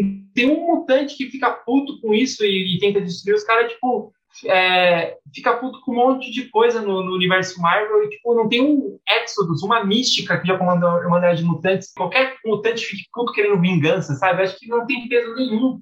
Os X-Men nem ligam, é como se eles fossem nada. Em Extreme X-Men, lá a equipe da Tempestade nem sabe que isso acontece. Tipo, fica muito tosco. Então, isso é um ponto para mim que atrapalha muito de eu gostar de, dessa fase do, do Morrison, assim por causa de exatamente desse número muito forte de você falar que 17 milhões de pessoas morreram, perderam suas vidas, foram assassinadas. É, imagine isso no mundo atual, 17 milhões de, de vidas ceifadas de uma hora para outra agora, tacassem uma bomba. A gente ia ficar falando disso para sempre, sabe? Ia entrar um marco histórico na, na, na, humanidade. Aqui não, aqui é ninguém liga. Então, o, se fosse um, um é, acho que por isso, muito por isso você citou que você ia gostar de ver isso como um, uma história no universo Ultimate, né? Acho que se fosse uma coisa à parte da cronologia, você gostaria mais. Provavelmente não entra no seu top 3, pelo que você falou. não entra no seu top 3 melhores histórias de X-Men ou de extinção, né? Ah, não, com certeza ok. É, a gente, eu vou comentar mais isso, isso que você falou quando a gente chegar na história em si, mas é interessante porque, tipo, eu acho que. É, inclusive, eu, tô, eu, vou quicar o Caio da, da chamada agora, porque é a primeira vez que eu vejo alguém falando mal uh, na minha frente, na minha cara, de novos X-Men, então. Uh, não vai ter espaço para isso aqui no Utopia X, que eu sou o host. Você volta no próximo episódio, cara, sinto muito. Mas, não, mas eu acho legal ver você falando isso, até porque, tipo, uh, diver, sei lá, 90% dos episódios a gente vai concordar. Uh, sobre as qualidades das histórias e tal. Então é, é legal, uh, às vezes, a gente discordar também. E, e, é legal também ver, ver esse tipo de opinião, porque quando a gente vê conteúdo sobre uh, novos X-Men do Morrison, são sempre as mesmas opiniões, às vezes, sabe? Tipo, poucas pessoas têm coragem de apontar alguns defeitos e uh, muitos se falam as mesmas coisas. Ah, é muito bom, só que aí depois fica ruim na, quando ele coloca o Magneto uh, na história e tal. E, tipo, dá pra falar muita coisa sobre uh, os novos X-Men do Morrison e acho que até por isso eu quero fazer vários episódios e também, tipo, trazer outras visões para os episódios e para os outros arcos, porque eu acho que é um material rico em, em para para trazer discussão, sabe? Não é só uma coisa que, de se falar, tipo, é muito bom. Não, tem muito mais do que falar, se, é, além de um juízo de valor de se é bom ou ruim, tá ligado? Por exemplo, uh, esse lance de Genosha, dá, dá muito o que falar. A gente vai chegar lá daqui a pouquinho. Mas acho que agora, é, só eu uh, fazer um paralelo a você, né? Pra mim foi diferente, porque quando eu comecei, quando eu fui entrar na cronologia mutante, eu, eu já mencionei aqui que eu fui, tipo, por scan, pegando a fase Claremont em diante, né? Beleza. Só que, ao mesmo tempo, eu queria ter algumas coisas, sabe? Coisas que eu conseguisse comprar comprar. E uma das primeiras coisas que eu comprei foi Novos X-Men e de Extinção, o encadernado capa cartão da Panini. E, cara, eu amei. Eu, eu, eu, eu gostei demais. Eu tinha lido a fase Widow antes. foi, uma, foi, uma, coisa que eu li anteriormente. Eu comprei a fase Widow e li, li antes, mas a, a, quando eu li E de Extinção, tipo, explodiu minha mente. Eu falei, caralho, isso é fantástico. E eu me dei conta pela primeira vez, porra, verdade, X-Men nunca tinha sido uma escola até então. Isso é muito louco de se pensar, né? Tipo, porque a gente vê os filmes, o até X-Men Evolution, a gente pensa na Mansão X como uma escola. Era mais, tipo, um lugar de treinamento e tal, o aspecto estudantil é muito pouco explorado, sabe? Mas, enfim, é, quanto a isso de escola também, a gente menciona quando a gente for falar da edição 117. Meu, meu ponto é, eu acho que Novos X-Men uh, também é muito impactante para muita gente, justamente por conta do que o Grant Morrison queria fazer, trazer novos leitores. E eu acho que ele conseguiu ir para todo novo leitor que entrou a partir dessa fase, uh, foi algo que a pessoa tem muito carinho até hoje, sabe? Então, tipo, eu acho que é um título muito potente para trazer novos leitores pro gibi dos X-Men e eu acho uma pena que a, que a linha X não estava alinhada nessa época. Uh, se a gente, é, não dá para ler, simplesmente não dá para ler outros títulos que estão sendo lançados em paralelo com os novos X-Men, tendo novos X-Men em mente. A gente tem que pensar neles como coisas distintas, tá ligado? Para poder levar a sério o, o, um e outro, sabe? Porque realmente não encaixa. E, inclusive, eu acho que Novos X-Men inspirou muito uh, o Hickman e eu acho que, tipo, o Hickman, uh, a fase Hickman, né, não só o Hickman, também mérito a todo mundo que desenvolve, desenvolve essa nova fase, uh, é acertada porque é uma reformulação de linha e não só de um título. E eu acho que esse foi o grande pecado em Novos X-Men, que não foi uh, uma reformulação de linha. É legal também que a gente pensar que esse manifesto Morrison, eu acho que o Quesada leu e pensou, tipo, se, talvez ele nem tenha lido, sabe? Ele só tenha carimbado aprovado lá. Ele falou, é o Morrison. É. Mas qualquer coisa, era. Morrison. Se ele, tá, se ele tava deixando uns escritores muito menores do que o Morrison fazer qualquer coisa, uh, por que ele não deixaria o Morrison, sabe? Tipo, um cara que tinha todo um respeito, toda uma fanbase é, já à época, tá ligado? É porque é exatamente isso que a gente tinha comentado. Cara, se o, no próprio é, manifesto tá, a gente precisa fazer novas coisas, é, pegar o que já foi feito, o que já tinha sido de bom feito e usar como base, mas ir para novos ares e o cara vai falar assim, aceito fazer isso, né? O Joe Quesada fala, vamos. E ao mesmo tempo, exatamente junto com a revista do Morrison, ele lança um segundo, um terceiro título, né? De X-Men, né? Que é o Extreme X-Men, e dá na mão do Claremont, que é o cara que, tipo, da década de 70 escreveu o X-Men. É, que é o retrocesso, é que, né? tipo, é, é, totalmente contraditória uma coisa com a outra, né? Então, então é... seria o mesmo que o Len Wayne uh, fazer uma revitalização dos X-Men na segunda gênese ali, depois largar e chamar o Stan Lee, é. o Roy é. Thomas, tá ligado? Bom, é agora, agora vamos para os resumos em si e de extinção. Bom, Novos X-Men começa com um arco de três edições, onde a, a, gente já pode perceber essa aproximação do, da linguagem de quadrinhos com o cinema, né? Considerando que filmes são tradicionalmente estruturados em três arcos. É claro, uh, sabendo da diferença das duas mídias, mas uh, pegando aquilo que o Morrison colocou no manifesto. Mas vamos à história em si. A história se desenrola em três cenas que vão se intercalando e posteriormente se aproximando. Uh, numa delas, os Ciclope e Wolverine estão resgatando um mutante na Austrália, é o John Feioso. e enquanto isso, Xavier, e Fera estão no Instituto Xavier, né? Uh, usando pela primeira vez a nova versão do computador cérebro, que agora é chamado de Cérebra. Enquanto isso, no Equador, a gente acompanha um dentista que na verdade é um sobrinho do criador dos Sentinelas, né, o Bolivar Trask, uh, junto de uma nova personagem muito semelhante fisicamente ao Professor Xavier. Descobriremos depois que seu nome é Cassandra Nova, mas até então é completamente um mistério, né? Ela é a vilã da história e isso fica claro desde o início. Eles estão no Equador para reativar sentinelas que lá se encontram em constante evolução, mas estagnados, à espera de novo comando para atacar mutantes. Cassandra está usando esse dentista que é sobrinho do Bolivar Trask para comandar os sentinelas, porque ele, tendo o DNA do criador dos sentinelas, consegue uh, fazer com que as máquinas o obedeçam. Depois, a pedido do professor, Ciclope e Wolverine vão ao Equador com um mutante que resgataram, uh, porque Xavier sentiu a presença de um mutante poderoso lá, mas apenas apenas por um breve momento. Quando o professor tenta novamente localizar esse mutante, Cassandra o ataca psiquicamente e o professor, assustado, ameaça se matar com a arma na cabeça, se ela não sair de sua mente. A Jean intervém, salva Xavier e a edição termina com Cassandra contando para o dentista que o rolê que eles estão dando é com um objetivo bem específico, genocídio. Depois disso, Ciclope e Wolverine enfrentam os sentinelas no Equador. São derrotados e capturados, e nisso a Cassandra mata o dentista Trask porque já conseguiu fazer uma leitura completa de seu DNA para ela mesma conseguir replicar e comandar os sentinelas. E na sequência, ela mata o mutante australiano resgatado pelos, pelos X-Men. Wolverine e Ciclope conseguem se libertar, enfrentam e neutralizam Cassandra, mas não antes dela dar um último comando a todos os sentinelas. E então acompanhamos a já mencionada pelo Caio destruição de Genosha. Uh, agora eu vou para o resumo, né? Aqui a gente chega ao final da segunda parte, para a gente comentar um pouco dessa conclusão e desse genocídio que a gente acompanhou em Genosha, né? Primeiro de tudo, uh, esqueci de mencionar que onde estão esses sentinelas no Equador é uma instalação de um molde mestre, né? Que aparentemente foi desativado depois que o governo americano desistiu do programa Sentinelas, mas estava ali aguardando um Trask maluco voltar e comandar eles para um novo ataque aos mutantes. E o ataque é a Genosha, né? Como o Caio também mencionou no começo do episódio, que era a nação do, do Magneto à época, né? Inclusive acho que reconhecida pela ONU. E como o Caio disse, né, tem um extermínio de 17 milhões, né, Caio, de mutantes. Isso que o Caio falou de que o, o peso não é sentido na edição, eu concordo, eu acho que os X-Men não reagem com, devido, com a devida importância ou lamentar, Uh, mas já já eu falo mais sobre isso. Eu só queria ressaltar que, tipo, é uma coisa tão marcante que 20 anos depois, né, 18 anos depois do caso, quando o Hickman vai reestruturar os X-Men na minissérie Roxbox, é uma das coisas que ele menciona e que ele mostra o Xavier reagindo com o pesar que o Morrison deixou de mostrar, né, Caio? É, não, pós-Morrison todo mundo é, lembra de Genosha, tipo, claro, porque isso realmente foi um marco, mas se você ler só a história em si, parece que não é nada, né?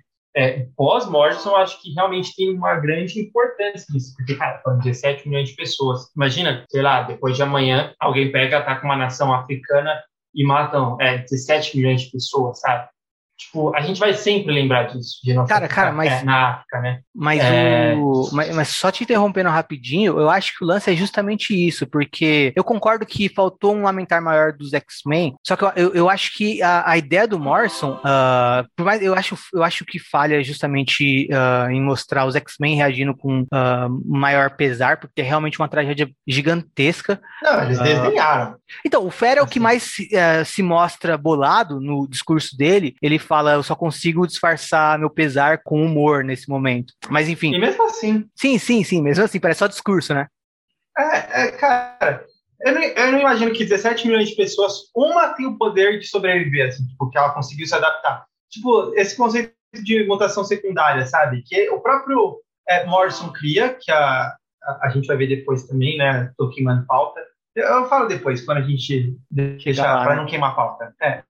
É, então, eu só queria falar desse negócio do genocídio, tipo, eu acho que uma coisa genial no que o Morrison coloca aqui é o público não mutante reagindo ao genocídio. A TV eh, mostra com a noticia, mas com frieza, e a gente vê, por exemplo, o taxista que é, recebe a Emma Frost no carro dele, uh, falando, ah, mas foi só mutante que morreu, né? Eu acho isso genial, porque, tipo, uh, é o mundo que a gente vive, tá ligado? Quando, quando a gente para pra pensar, uh, se tem um atentado terrorista na França e mata, sei lá, uma criança, a gente fica, tipo, oremos por Paris, sei, sei lá, tá ligado? Só que, tipo, é só ver como as pessoas reagem ao genocídio que rola de Israel com a Palestina, tá ligado? Tipo, porra, velho, é bizarro, tá ligado? E o que Israel faz com a Palestina é bizarro e ela como é noticiado, tá ligado? Eles noticiam como se fosse, tipo, uh, uma luta de dois lados equilibrados, onde os dois estão errados e, enfim, tipo, eu acho que faz um paralelo muito grande com como a gente uh, encara, uh, a gente como sociedade, né? Encara certas tragédias e encara outras, tá ligado?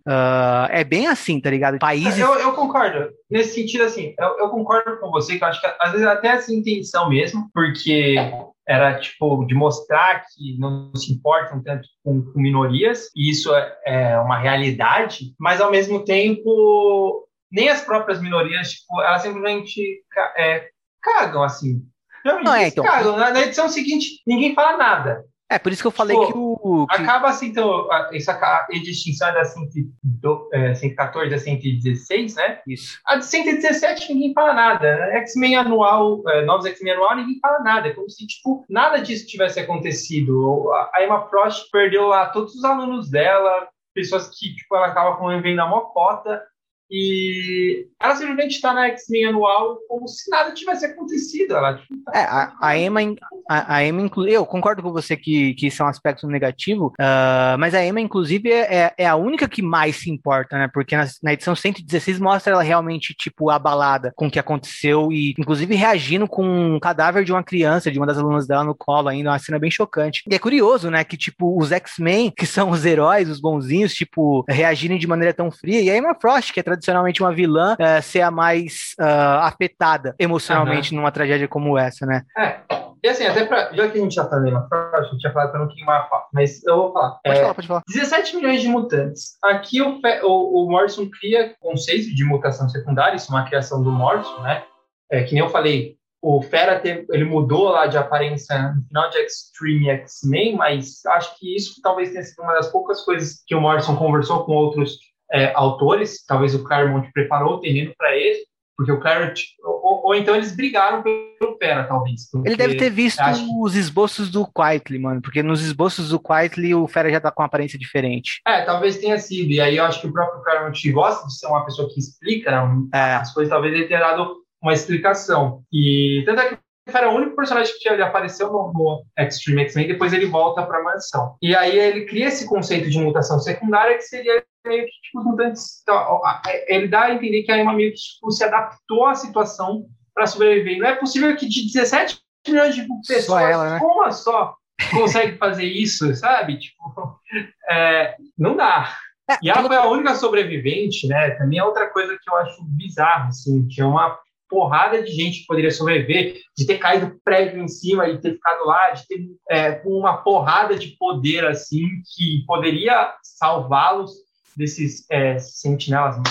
Eram sentinelas gigantescos, né, que atacaram é, Genosha. Não eram sentinelas comuns desses assim que a gente vê, era tipo sentinela tamanho de, eram gigantescos, né, capacidade é, não sei se eles eram armados nuclearmente, não, isso não fica claro, mas a capacidade destrutiva deles era gigante. Nesse quesito de depois ninguém ligar, até para ficar repetitivo, né? Mas para mim é um problema de ninguém ligar, esse conceito de mutação secundária, uma time, ninguém mais desperta. É, é como eu falo, às vezes é uma história bem escrita, porém com um fundamento que, tipo, você dá um sopro, acaba ruindo e uh, é, para mim não funciona. Acho que pode funcionar para outras pessoas.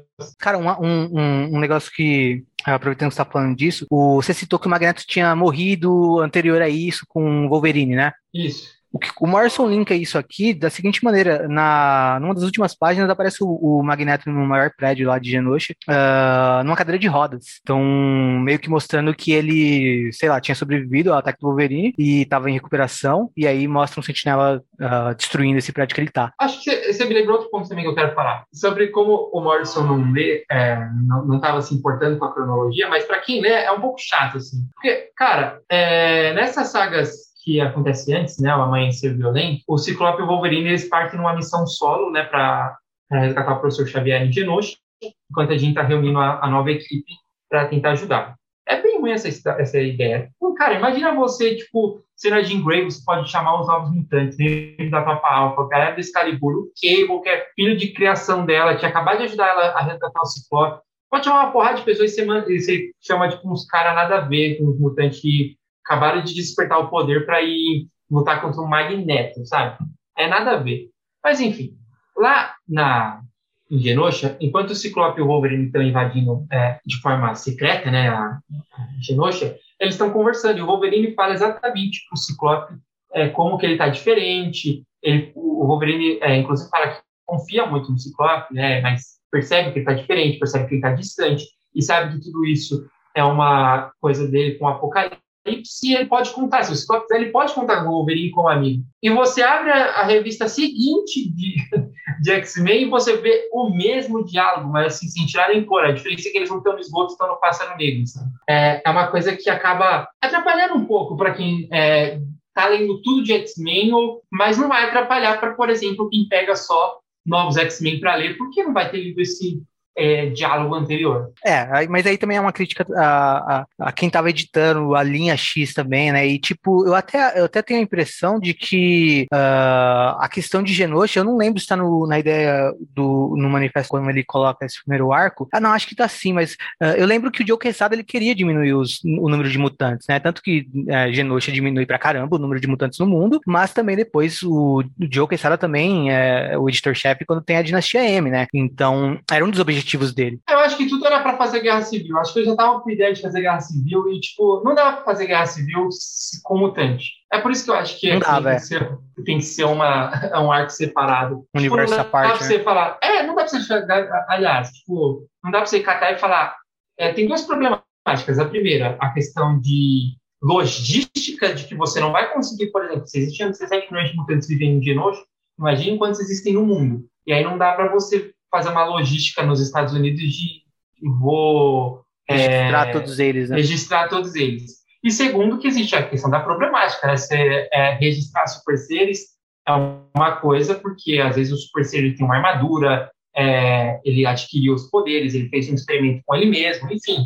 É, os mutantes eles têm esse poder porque eles nasceram, né? Não dá para você registrar uma pessoa porque nasceu. Isso tem uma grande problemática. E eu acho que não funcionaria a guerra civil com os mutantes, né, a, a, sendo ali a, a, próxima geração que vai herdar a Terra, mas também eu acho que é muito mutante ter é, 17 milhões de pessoas já é, é, é muita coisa, sei lá, dá o quê? 2, 3% já da população mundial. Dá realmente para você virar cada esquina e encontrar uma, é, um mutante.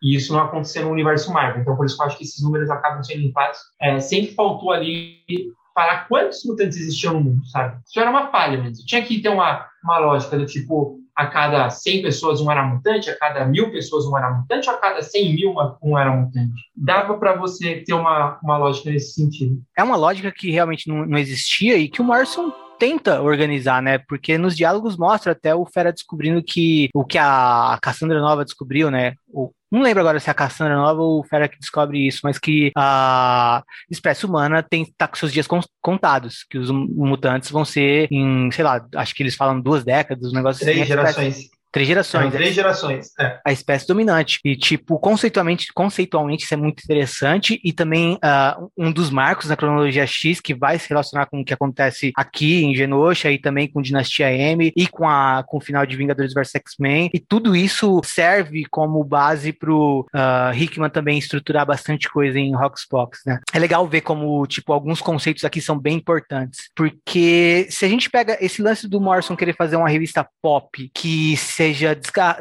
desgarrada da cronologia, que atraia novos leitores. A gente pensa na cronologia X nos anos 2000, nada seguiu Morrison, sabe? Sei lá, só o Joss Whedon seguiu é, essa ideia de fazer um negócio para novos, para atrair novos leitores, um negócio pop assim. E agora em, proporções de linha, a era Hickman, sabe? Mas tipo, uh, conceitualmente isso ecoou, né? A gente teve ecos conceituais da fase Morrison nos anos posteriores.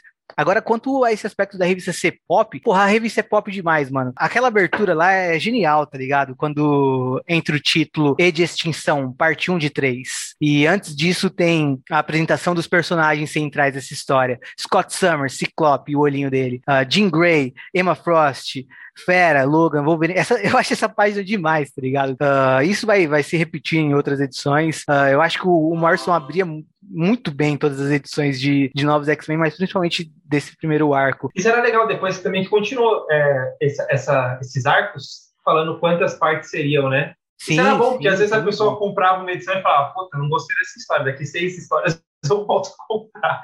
É.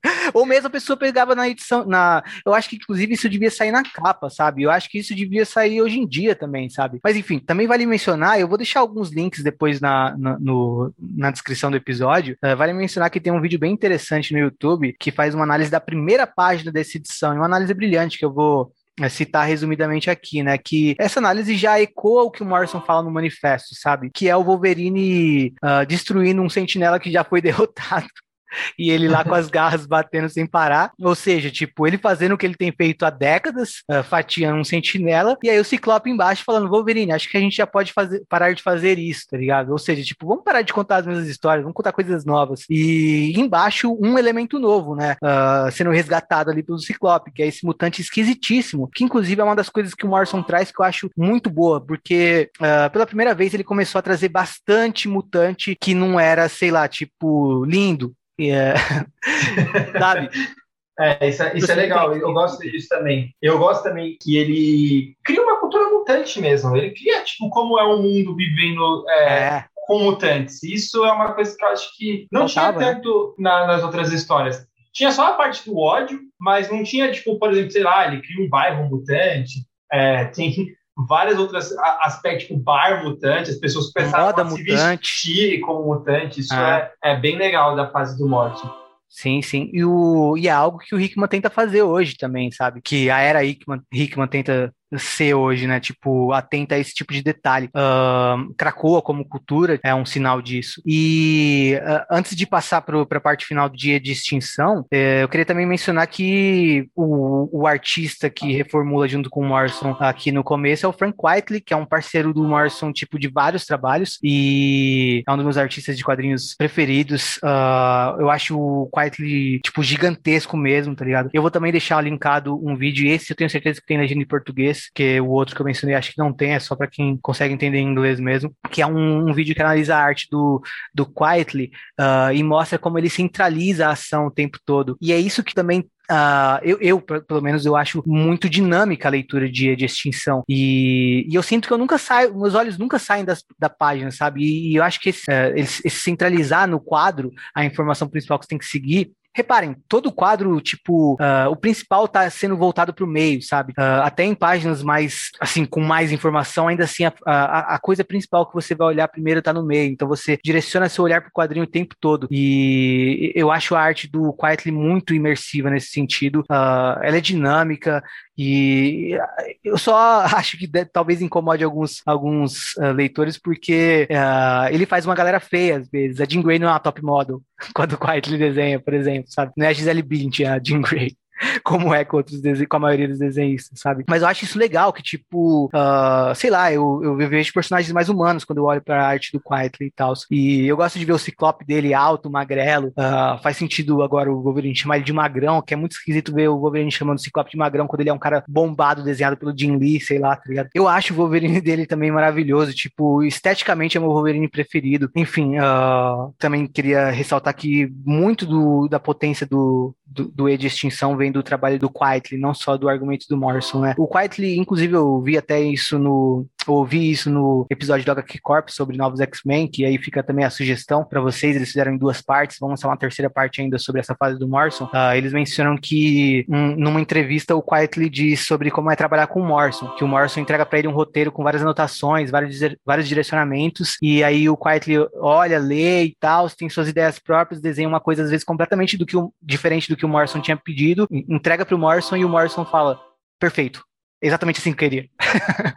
Então os dois trabalham muito bem juntos também, isso é legal. Todo o gibi do Morrison com Quietly na arte é ainda melhor, sabe? Tipo, isso uh, partindo de um fã uh, insano pelo Morrison. Eu acho que é muito Cara, melhor quando o Quietly desenha. Eu acho que é uma combinação perfeita. Eu queria falar uma coisa, aproveitar é, que você mencionou disso. A Panini deu muita sorte quando ela começou a lançar as revistas da Marvel no Brasil, porque elas conseguiram exatamente pegar, principalmente os X-Men, que eram os líderes de venda, né? Eles conseguiram pegar exatamente. Uh, o, o, a virada, né, o ponto de virada ali das histórias saindo dos anos 2000 para as histórias é, começando ali no, é, nessa nova fase. E a Panini ela lançava dois mix aqui nessa época, né? Isso foi em 2002 que eles começaram a lançar essas histórias. Isso é um ponto positivo para a Panini, porque a, a, antiga editora ela lançava uh, com, sei lá, três anos de atraso. A Panini ela diminuiu um pouco isso, né? Ela lançava com um ano, um ano e pouco de atraso e continua mantendo até hoje. Isso não, não, não, não é uma coisa paralela, mas também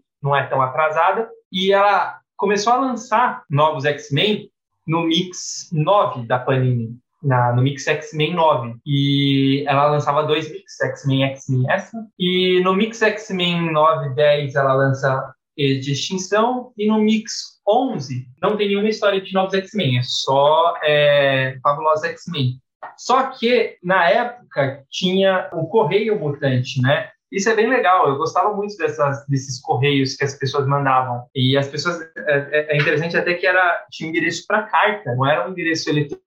Tinha um endereço eletrônico, já dava para você mandar e-mail, mas a parte principal é escreva para Correio Mutante, o Andrade Fernandes, número 283, São Paulo. Tipo, isso é bem legal. Só que é uma das é, é, nessa X-Men 11, né, os títulos são do, das cartas eram Ed Excelente, Ed Esquisito, Ed Escorregão, Ed Espantoso, Ed Exumação, Ed Enrolado, Ed Evolution. A grande parte é só elogiando, por mais que tenha esses nomes, é bem elogiando, exceto essa Ed Esquisito. O, você que mandou, que mandou, né, Caio?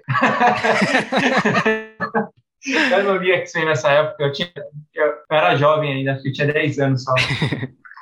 E só que a pessoa que mandou essa daqui, ela elogia a história em si, mas ela faz uma crítica ao Frank Whiteley. De acordo com ela, o, em comparado a Extreme X-Men, o roteiro e a arte funcionavam melhor. Ela não quer julgar ou criticar o desenhista de modo algum, mas na qualidade de leitor e fã, ele se sentia bastante decepcionado. E aí ele queria saber até quando essa parceria iria, né? E principalmente se os uniformes dos personagens voltariam aos designs dignos de heróis. É interessante que contrasta bastante com o que você estava falando, né? Mas ao mesmo tempo, é que se você pegar Extreme X-Men, era o Salvador La Roca. E, cara, é só vocês olharem que tinha músculo até onde não, não existia, né? As pessoas eram desenhadas de forma totalmente sexualizadas. Tem uma capa da Sábia que é pique aquela capa da Mulher-Aranha, assim, é tipo aparecendo a bunda e a roupa dela enfiada, tipo, totalmente dentro da bunda dela, sabe? É interessante você pegar que alguns fãs criticam essas artes, esses desenhos, né, que não são tão sexualizados e acham que, tipo, os heróis têm que ser sexualizados. Eu acho que ele manda bem no sentido de, é, pode ser que, é, ele até fala que é um particular, ele não quer é, criticar a arte em si, mas é, ele gosta do sentido de ter os uniformes dignos de heróis, mas ao mesmo tempo ele cita como exemplo os Extreme X-Men, que é uma coisa totalmente bizarra, assim. Eu não gosto do La Roca. Cara, de duas uma. Uh, ou você, bêbado, pegou uma carona com Cable, voltou no tempo e mandou essa carta pra Panini. ou o próprio La Roca mandou essa carta, tá ligado? E eu acho bem louco que a arte do, do, do Quietly, tipo, eu considero bem atemporal, sabe? Uh, você pega o gibi do Quietly escrito em qualquer época, ele nunca é influenciado por, pelo, pelo mainstream do, do, do, do que tá rolando de lançamento à época, tá? Nessa época, assim, no começo dos anos 2000, a gente ainda via muita arte parecida com uh, o que fez sucesso nos anos 90, né? O próprio La Roca tentava fazer arte tipo Jim Lee, só que falhava miseravelmente, né? E Se até hoje tá falha. ouvindo aí, de repente, manda essa carta pra Panini, manda aí um, Verdade. um, um Twitter pra nós, né? De repente vai que a pessoa nos ouve. Sim, mas, mas uh, enfim, tipo, uh, vamos pro final do, do, do arco, senão também a gente vai terminar domingo de gravar. Então a terceira parte, né, a parte final de distinção, começa com a Jean e o Fera em Genosha. Uh, praticamente não há sobreviventes. A Emma Frost, no entanto, sobreviveu porque durante o ataque, como o Caio mencionou, né, ela descobriu que ela descobriu meio que instintivamente que tinha uma mutação secundária. Além de telepata, a ex-rainha branca do Clube do Inferno tem o poder de, transform de transformar sua pele em diamante. Tipo Colossus, mas com diamante, né? Porque a Emma Frost é mais fabulosa. É mais rica. Sim. Todas aquelas três cenas de início, uh, além da cena em Genosha, né? Uh, agora elas se juntam em uma única cena na Mansão X, onde estão todo mundo que a gente viu anteriormente, né? O Ciclope, Wolverine, Jean Grey, Fera, Emma Frost, Professor e até a Cassandra, no a Cassandra Nova, que agora está presa lá. O problema é que os X-Men não fazem ideia uh, de quem Cassandra Nova é ou quais são os seus poderes. E logo eles são surpreendidos. Cassandra ataca todos, planejando agora ir além com seu plano de genocídio. Ela quer usar a Cérebra para matar todos os mutantes do mundo. Só que a Emma mata Cassandra Nova antes que ela o faça, salva o dia e aparentemente se torna uma X-Men. Ao final, Jean e Scott estão em seu quarto conversando com a TV ligada, como todo casal que se preze, e aí a TV fala alto demais, interrompe a conversa para uma revelação bombástica. Breaking news, coloca aí breaking news na edição, Henrique do Futuro.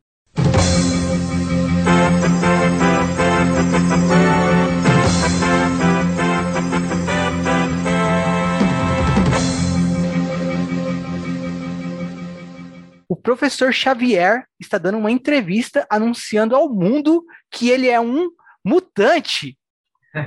É, aparentemente ninguém sabia, né? E isso mudará as coisas. Fim do primeiro arco e de extinção, o favorito do Caio.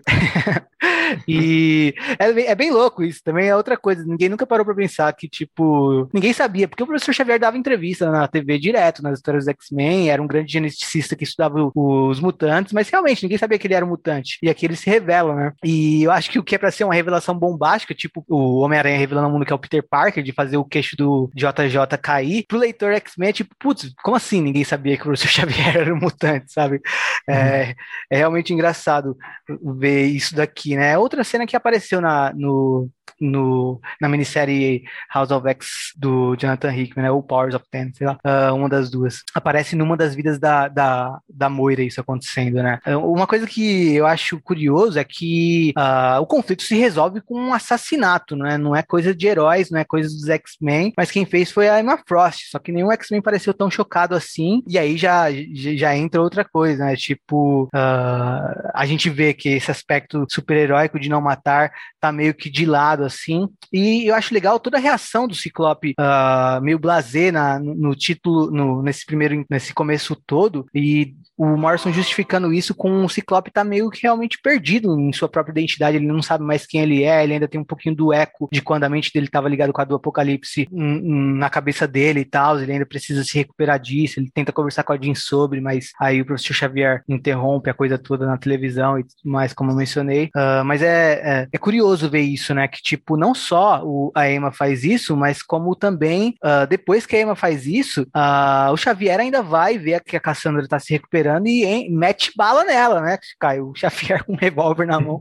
É muito chocante. E a gente não vai comentar sobre quem a Cassandra Nova é e tudo mais, todos os poderes dela, porque a gente quer fazer também uns comentários de acordo com como a história vai se revelando, né? Então até aqui a gente só sabia que era uma mutante misteriosa, vilã, que queria genocídio da raça mutante. Tinha poderes como. Uh, ela tinha o mesmo poder da Kitty Pride, ela podia replicar o DNA e ela era uma telepata. É isso que a gente sabe uh, até então, né? E termina aqui com uh, o Xavier assassinando, assassinando ela depois da Emma Frost já ter assassinado ela. A Emma Frost quebra o pescoço dela, ela, ah, ela tem também uh, poder de cura. A Emma Frost quebra o pescoço dela, ela se regenera e o Xavier mete bala nela. No final, o Xavier fala a mim, meus X-Men, mas foi traduzido nas três versões que a Panini lançou, né? Com cena da Salvat, mas foi traduzido To Me My X-Men como comigo, meus X-Men. E todo mundo sabe que é a mim, comigo meus X-Men. Eu não sei porque insistiram em não mudar isso, tá ligado? Tem diferenças nas traduções. Eu não sei se é o mesmo tradutor, mas tem diferenças nas traduções. Mas não, essa é uma constante. Comigo, meus X-Men. Isso me incomoda demais, me incomoda mais do que o Xavier metendo bala. Porque no fundo, no fundo, eu sei que o Xavier deve ter feito isso mais vezes e simplesmente apagou das memórias dos leitores e dos mutantes. Mas aí, Caio, como é que você reagiu a esse final uh, com esse assassinato? É, eu acho que, pô, dá pra justificar, né? A mulher matou 17 milhões de pessoas, tem controlado, alguém precisa parar essa mulher. É, é, sim. Então, assim, acho que nesse aspecto, acho que não me incomoda tanto. Eu gosto muito da Emma Frost, né? Tipo, tava na hora de dar um, um background maior para ela e colocar ela dentro da, de uma equipe, porque a, a, a Emma sempre foi uma, uma pessoa que quer o bem-estar dos mutantes também, né? Ela teve a, a fase vilã né, dela na, no Clube do Inferno, mas nunca chegou meio que a entender. Parecia que era mais uma coisa de status. Ela tava cara, cara, lá porque ela tinha status. Inclusive, na, na edição seguinte, ela fala que ela estava muito bêbada e drogada na época. Verdade. E é isso, acho que é uma coisa de tipo, ah, não sei porque eu tô aqui, eu tô aqui porque eu sou poderosa e posso, eu sou rica, poderosa e posso controlar as pessoas. Mas ela nunca deixou de lutar pelos mutantes, ela gostava de ensinar alunos, né? Cara, eu isso acho a Emma é... Frost mais benevolente que o Xavier, muitas vezes, tá ligado? Sim, e menos arrogante. Sim. Apesar de ela ser bem arrogante. É, né? ela tenta e não. Tipo, o Xavier é arrogante naturalmente. A Emma Frost, tipo, uh, parece que é, é, tipo uma arrogância fofa, a da Emma Frost. É, e assim, eu acho que isso é um puta acerto. Eu gosto muito da Emma Frost nos X-Men. As histórias depois que são após Morrison até Dinastia M, eu acho que elas não são boas, mas que compensa é a Emma Frost aparecendo bastante nessas histórias, tanto de Academia X, como de Fabulosa X-Men, como de X-Men, assim, ela tá genial. E sempre fica o quê, né? Ela tá ou não tá controlando o Ciclope? Ela tá ou não tá controlando os outros X-Men. E acho que para nós, leitores, ficamos é, com essa dúvida e os personagens ficam com essa dúvida. Então, eu gosto muito. E eu gosto mais ainda de saber que depois de 17 anos disso, né, dela aí com os X-Men, ela estava realmente com os X-Men. Em nenhum momento ela traiu os X-Men. Isso é, é, legal. Por mais ah, é? que tenha. Teve alguns momentos na, na, na época dos X-Men é, sombrios, né? Mas isso era só um plano, então ela não traiu os X-Men. Isso é, é genial. Depois do primeiro arco, vem uma edição anual widescreen, né, um formato diferente. Nessa edição, acompanhamos Ciclope, Emma, Wolverine, Fera e, Domin e Domino, ou Dominó, na China, investigando o assassinato de um mutante. Eles acabam descobrindo sobre uma empresa que pretende vender órgãos mutantes para humanos que querem ser especiais. Ok, né, humanos? Uh, a, me a mente por trás dessa ideia polêmica é a de um tal de Sublime, pra galera que fica sempre curiosa, tipo, ah, esse Sublime já existia. Eu, pelo menos, sempre que eu pego um quadrinho e vejo alguém assim, eu fico pensando, ué, será que é um personagem que já existia ou não? Mas assim também. É, então, mas não, não, é um personagem que o Morrison criou aqui mesmo, né? Uh, outra coisa que a gente está vendo bastante, criações do Morrison, né? A Cassandra Nova, o Sublime agora, e nessa mesma anual, o Shorn, que eu vou comentar daqui a pouquinho. Mas enfim, a mente por trás disso tudo é o Sublime. Esse Sublime negocia com um representante do governo chinês, mas no final é traído por ele os X-Men atacam e resgatam um mutante que ele havia comprado. O nome desse mutante é Shorn. É a primeira aparição de Shorn nos quadrinhos, e o Shorn é um mutante que tem uma estrela na cabeça, né, que é contida por um capacete ou algo assim. Pelo menos é assim que ele é descrito nessa edição. E a gente vê que ele vem sido mantido prisioneiro do governo chinês há 50 anos, e conforme envelheceu, agora além da estrela, ele também tem um mini buraco negro em expansão dentro da cabeça. Ou talvez só um buraco negro que tenha consumido a estrela, um dos dois. Porque, tipo, na real eu não entendi muito bem essa edição mas enfim, uh, sendo sincero aqui. E, Ela é confusa. Mas o que eu queria te perguntar, Caio, é se você curtiu o Shorn quando ele apareceu nessa primeira edição. É, não, né? Porra, mano. Só pra... Ah, como você vai curtir alguma coisa que não tem nada? Tipo, depois, Pô, eu amei, eu amei ele visualmente como conceito. Não, eu acho que depois você vê o Shorn nas revistas seguintes, ok, tipo, sim, sim. vai melhorando. Ele é bem desenvolvido. Aqui ele tipo, nem aparece direito. É, né? não, é, tem razão. eu acho que o Shorn, a revista em si, né? Acho que não sei se eles estavam mais focados em fazer uma coisa diferente para ser widescreen, né? A revista em si, a gente até tinha falado antes, né, em off, ela é muito confusa mesmo, né? Em questão de conceito. Cara, tem uma hora que os X-Men, ó, pra você ver, os X-Men invadem lá uma das bases, né, que estão, eles resgatam a mutante e aí eles voltam. é, para um hotel, sei lá, cara, se eles estão num hotel, alguma coisa nesse sentido, com essa mutante ferida. E aí eles estão discutindo qual vão ser os próximos passos. E o Fera tá assistindo Star Wars na TV. Sim, ele tá tipo, tá vendo a carinha do Darth Vader. Ele tá vendo Darth Vader. E aí na página seguinte mostra que, ah, eu não posso fazer nada pela mutante ferida. Tipo, é uma coisa que ele tava com uma pessoa ferida e ele parou para assistir Star Wars, sabe? É bem uh, confuso essa. Classic, classic Fera. Não, mas o. Uh, eu, tipo, tem, tem, algumas revistas do Morrison que eu entendo as críticas que ele sofre, né? Em X-Men ele sofre menos essas críticas, mas em Batman, por exemplo, ele sofre bastante essas críticas. Uh, em outros vários títulos, ele sofre essas críticas de que, tipo, às vezes é complexo e confuso o, a história dele, né? Eu acho essa anual bem confusa. A primeira vez que eu li, eu falei, o que, que eu acabei de ler? Eu entendi a ação, sabe? Eu entendi a ação desenrolando, mas eu tive que voltar uh, ah, para entender um pouco melhor sobre o Sublime, a relação dele com, com o cara do governo chinês e tudo mais. Eu acho que essa edição era, ela é bem legal no quesito ação mesmo. É interessante de ver que é o Francis Yu uh, desenhando essa edição no começo de carreira, provavelmente, dele, ainda com o estilo dele não tão bem definido e ainda com ele uh, dando mais, trabalhando com mais esmero os, os, cenários, coisa que ele não faz tanto uh, atualmente, e tipo, ainda, ainda com, com, com o estilo dele não tão bem definido na hora de desenhar rostos, né? Uh, hoje em dia você vê que todos os personagens do Yu têm um rosto bem feio, então ele já tem um, um estilo mais bem definido. Ele, inclusive, é o, o, o desenhista principal da revista revista X-Men na fase Aurora do X do Hickman, para quem não tá ligando o nome aos desenhos. E aqui o, o, desenho dele tá bem diferente em alguns momentos, mas já dá para reconhecer, eu acho. E ele faz um, uma arte menos dinâmica, com mais detalhes. Hoje em dia ele faz mais dinâmica, com menos detalhes. Mas eu gosto, eu gosto bastante da arte do, do Francis Yu. Para além da arte do Yu, uh, eu acho que o que mais é, é eu acho que o, o, mais interessante dessa edição é desenvolver mais a relação do Ciclope com a Emma, porque a Jean Grey não tá nessa edição, né? E a gente já vê a, a Emma dando bastante em cima do Ciclope. Quem pode culpar a Emma, né? e eu gosto também, é, não só da dinâmica da Emma dando em cima do Ciclope e tal, mas também dela é, entrando pros X-Men, né? Tipo, atuando como uma heroína e tal. Tipo... Sim. E uma coisa que eu sempre falo, que eu adoro o poder da Dominó. É, sim. É, é, muito nada a ver o poder é, da Dominó. Eu tem... adoro. Eu, eu sempre dou risada em qualquer uso do poder da Dominó. Ela, tipo, falando, vou pular aqui do prédio, e, tipo, ela pula, tem uma piscina embaixo. Eu, eu racho o bico com isso, Sim. assim. E tem, tem uma hora que ela fala, uh, ah, eu, eu dei sorte. senha. É, a senha era o número de telefone do meu ex-namorado. eu, eu gosto muito desse, desse lance do poder dela, assim, é uma coisa que eu sempre dou muita risada quando eu tô lendo, porque parece que é realmente é uma piada, e eu me divirto. É, agora, tipo, realmente não tem muito o que falar dessa, dessa anual, né, só tem um marco histórico é. de ser a primeira edição que o Shorn aparece e é, chamar atenção pro Sublime, o Sublime vai ser importante na fase de Morrison. Sim, e também a gente pode comentar que os mutantes ali, estão indo para a China e não, nem ligando que morreram 17 milhões de pessoas, mas em, em nenhum momento é citado, mas tudo bem. Mas é também uma edição widescreen bem à parte, uh, que é legal para novos leitores. Eu acho que, tipo, essa é a ideia do Morrison, chamar a atenção de novos leitores, porque essa é uma edição que vem número um na capa, né? Eu não sei se, eu não sei se isso funcionaria para novos leitores, cara, para ser sincero.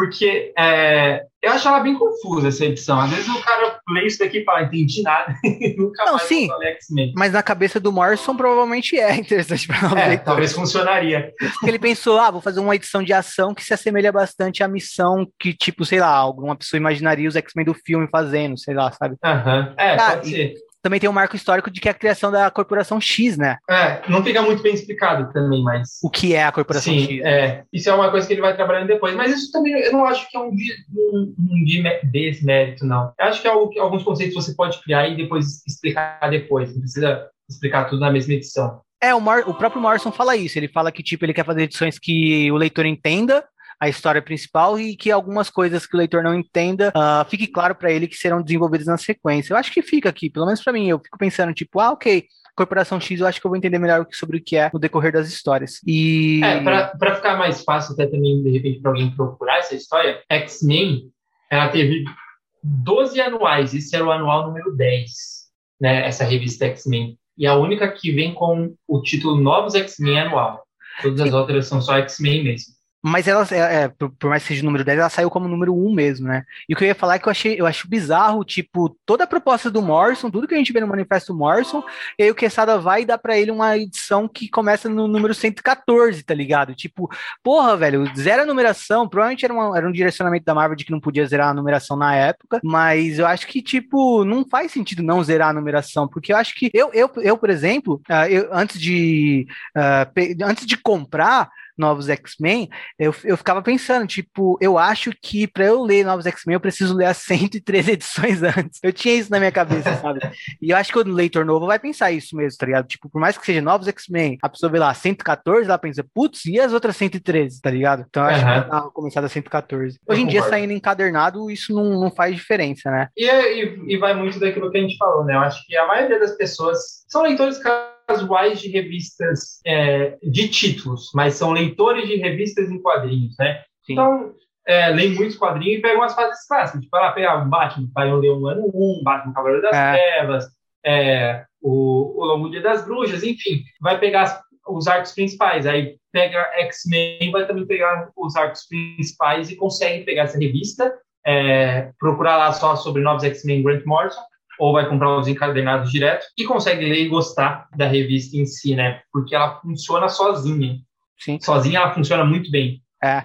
E, inclusive, tipo, uh, eu acho uma pena uh, que. Porque, cara, Uh, novos X-Men é uma coisa que chega, alcança muito novos leitores. Uh, como era a proposta do Morrison, realmente ela serviu a esse propósito mesmo. Até hoje, né? A gente vê gente que não lê cronologicamente, mas uh, vai atrás vendo a Panini relançando. Só que eu acho que, tipo, para mim, na época que eu comprei, era um, é, era um lance de tipo, eu não tinha muita grana, eu tinha que escolher, tá ligado? E Novos X-Men era acessível, sabe? Era um encadernado capa cartão uh, a 25 reais, os outros encadernados tiveram uns que eram menores, então tinha tipo um que era, sei lá, 17,90, outro era 19,90, uh, mas não passava de 25 reais e você conseguia comprar cada uma das fases. Quando eu comprei, já era, acho que já era uh, relançamento, se eu me lembro bem, porque eu não consegui algumas edições. Então eu tenho essa, essa capa cartão, as edições de capa cartão de Novos X-Men da Panini, eu tenho completa. E a Panini não, não, não, ao meu ver, não, é, não parece que republicou bastante, porque eu nunca consegui comprar as edições que me faltavam. Uh, às vezes, quando eu tinha um dinheiro, eu ia atrás e eu, eu não, não encontrava, sabe? Uh, eu lembro, inclusive, que a, as edições que eu consegui comprar foram até em Fast Comic, uh, um festival que a Comics tinha aqui em São Paulo, né? Antes de ter Comic Con Experience e tudo mais, né? os encadernados agora, dessa nova fase, estão saindo em edição de luxo, tipo, e eu acho que, geralmente, vocês me veem criticando aqui capa dura e essas coisas de luxo, de lombadeira e tudo mais, mas eu acho que novos X-Men merecem merece sim uma edição de luxo, mas ao mesmo tempo, uh, eu acho que a Panini tinha que relançar os encadernados capa cartão, uh, se não agora, para não competir com essa capa dura, uh, eu acho que, tipo, vale a pena, sabe? Eu não acho que a Panini perderia dinheiro com isso, porque eu acho que, tipo, novos leitores conseguem ir atrás de edições mais. Eu acho que, tipo, quando um novo leitor vê que isso é capa dura e que vão ser, acho que sete encadernados, uh, ele pensa, tipo, putz, para eu ter a coleção inteira, eu vou ter que gastar uns 500 contos, sei lá, até mais talvez. E talvez isso afaste um pouco, sabe? E pra mim eu pensava, ah, com 120 reais eu tenho essa coleção completa quando era capa cartão, sabe? Mas enfim, uhum. é, é, eu acho que Novos X-Men, se tratando de um título que atrai tanto novo público, devia também ser publicado de uma maneira mais acessível. Mas indo agora pra edição final, pra gente fechar o episódio, é a número 117, né? Novos X-Men 117. Uh, então esse primeiro encadernado termina com uma edição que na verdade é tipo um prólogo, uh, ou algo assim, né? Uh, sei lá, tipo uma parte zero para o arco seguinte, né? Que é o Geração Sem Vermes, que começa na 118. Uh, ah, então, essa edição de 117, a gente vê o início do ano letivo no Instituto Xavier, né? Com vários alunos matriculados, ah, com vários novos alunos matriculados chegando à escola. Um deles é o Bico, que mais aparece nessa história, né? É a estreia do Bico aqui no, no título, e aí já trazendo também outro mutante bem esquisito e com poderes não tão úteis, né? Isso é bem legal. Não pro Bico. Mas enfim. É uma edição onde não acontece muita coisa, mas ao final dela a gente descobre que Cassandra Nova está controlando a mente do Xavier. Ou seja, quem está no corpo do Xavier agindo é a Cassandra Nova. O Fera descobre isso. É, assim, o cadáver dela está no instituto, né? E o Fera, inclusive, fez uma réplica digital para estudar esse cadáver e descobriu que a sequência de DNA da Cassandra Nova é idêntica do professor Xavier. Ou seja, eles são gêmeos. Ou será que é um clone? Não sei. Uh, vamos descobrir nas edições vindouras. E... Como se a galera que está ouvindo a gente já não soubesse. Exato. O que é, e, tipo, isso é assustador, né? Ela tá na mente do Xavier, porque nessa história a gente vê que o Xavier vai sair da Terra, tá lá com uma nave Shiar vindo buscar ele para passar um tempo com sua ex-namorada Lilandra em algum é, planeta do Império Shiar. Uh, o, que a o que a Cassandra Nova vai causar com o Ciara, a gente só vai descobrir também no arco seguinte. Uh, e para você que está seguindo os novos encadernados da Panini, como a gente nesses episódios, uh, vai ser quando vocês adquirirem o segundo volume, ou vocês podem ler agora mesmo, também por scan, né? Enfim, o futuro é sempre cheio de possibilidades.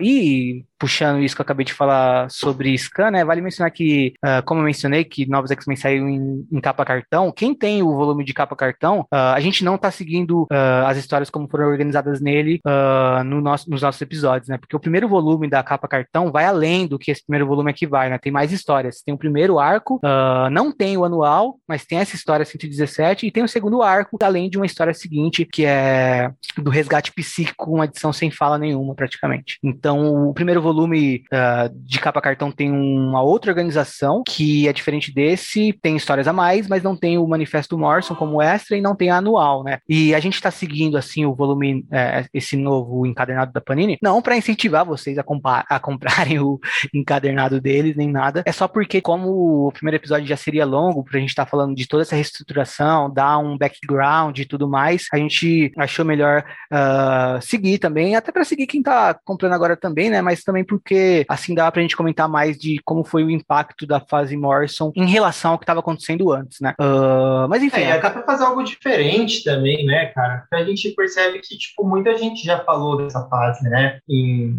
podcasts, YouTube. YouTube é. E tem muita gente que fala sobre essa fase e a gente queria fazer algo diferente, é, mais aprofundado em cada arco, não fazer sim, só sim. sobre a fase em si. Eu acho que vale a pena. Os arcos, eles têm é, o, os seus momentos, tanto bons quanto ruins. É, o Henrique são só bons. Exato. é, mas é, todos os seus arcos têm a, a, sua particularidade, não é uma, uma fase em si como um todo, né? É, então acho que dá para a gente ir falando aos poucos, ó, só, só esse primeiro arco aqui, a gente tá quase indo para três horas de gravação, nem sei quanto que vai ficar de, é, na, na versão final, mas, cara, é muita coisa que a gente fala, sabe? Tipo, a, a, aproveitando e até, por exemplo, muitas vezes vocês não sabem como que, que quem não estava vindo, cronologia não sabe como que estavam as histórias da época, a gente deu um, um background até para que você está querendo comprar esse canal, ou algum dos outros, talvez se você encontre por aí em selos, é, consiga comprar e, e, e ler de forma é, sabendo da onde que estão vindo aquela, a, as histórias, né? É, então, entender como se encaixa, né, cara? Quer fazer uma coisa diferente, porque. Exato, exato. E fazer uma coisa é, que seja voltada ao público de X-Men, não só ao público de quadrinhos no geral, né? Mas é, se você só gosta de quadrinhos e quiser ouvir nosso episódio, também é bem-vindo. sim, sim. Então, e também, tipo, uh, estabelecendo todo, tudo isso que a gente está estabelecendo nesse primeiro episódio, uh, dá até pra gente fazer episódios também com convidados falando sobre essa fase, porque é algo que muita gente gosta bastante, tipo, e dá para comentar. Acho que inclusive a Letícia, a Letícia já falou que gosta muito do Morrison, uh, ela ama a Emma Frost, tipo, a gente quer trazer também comentários de mais pessoas sobre essa fase do Morrison, e fazendo esse, eh, vários episódios, isso fica mais fácil, né? Porque, tipo, porra, a gente tá falando mais três horas aqui e é só nós dois. Imagina se tivesse mais gente também.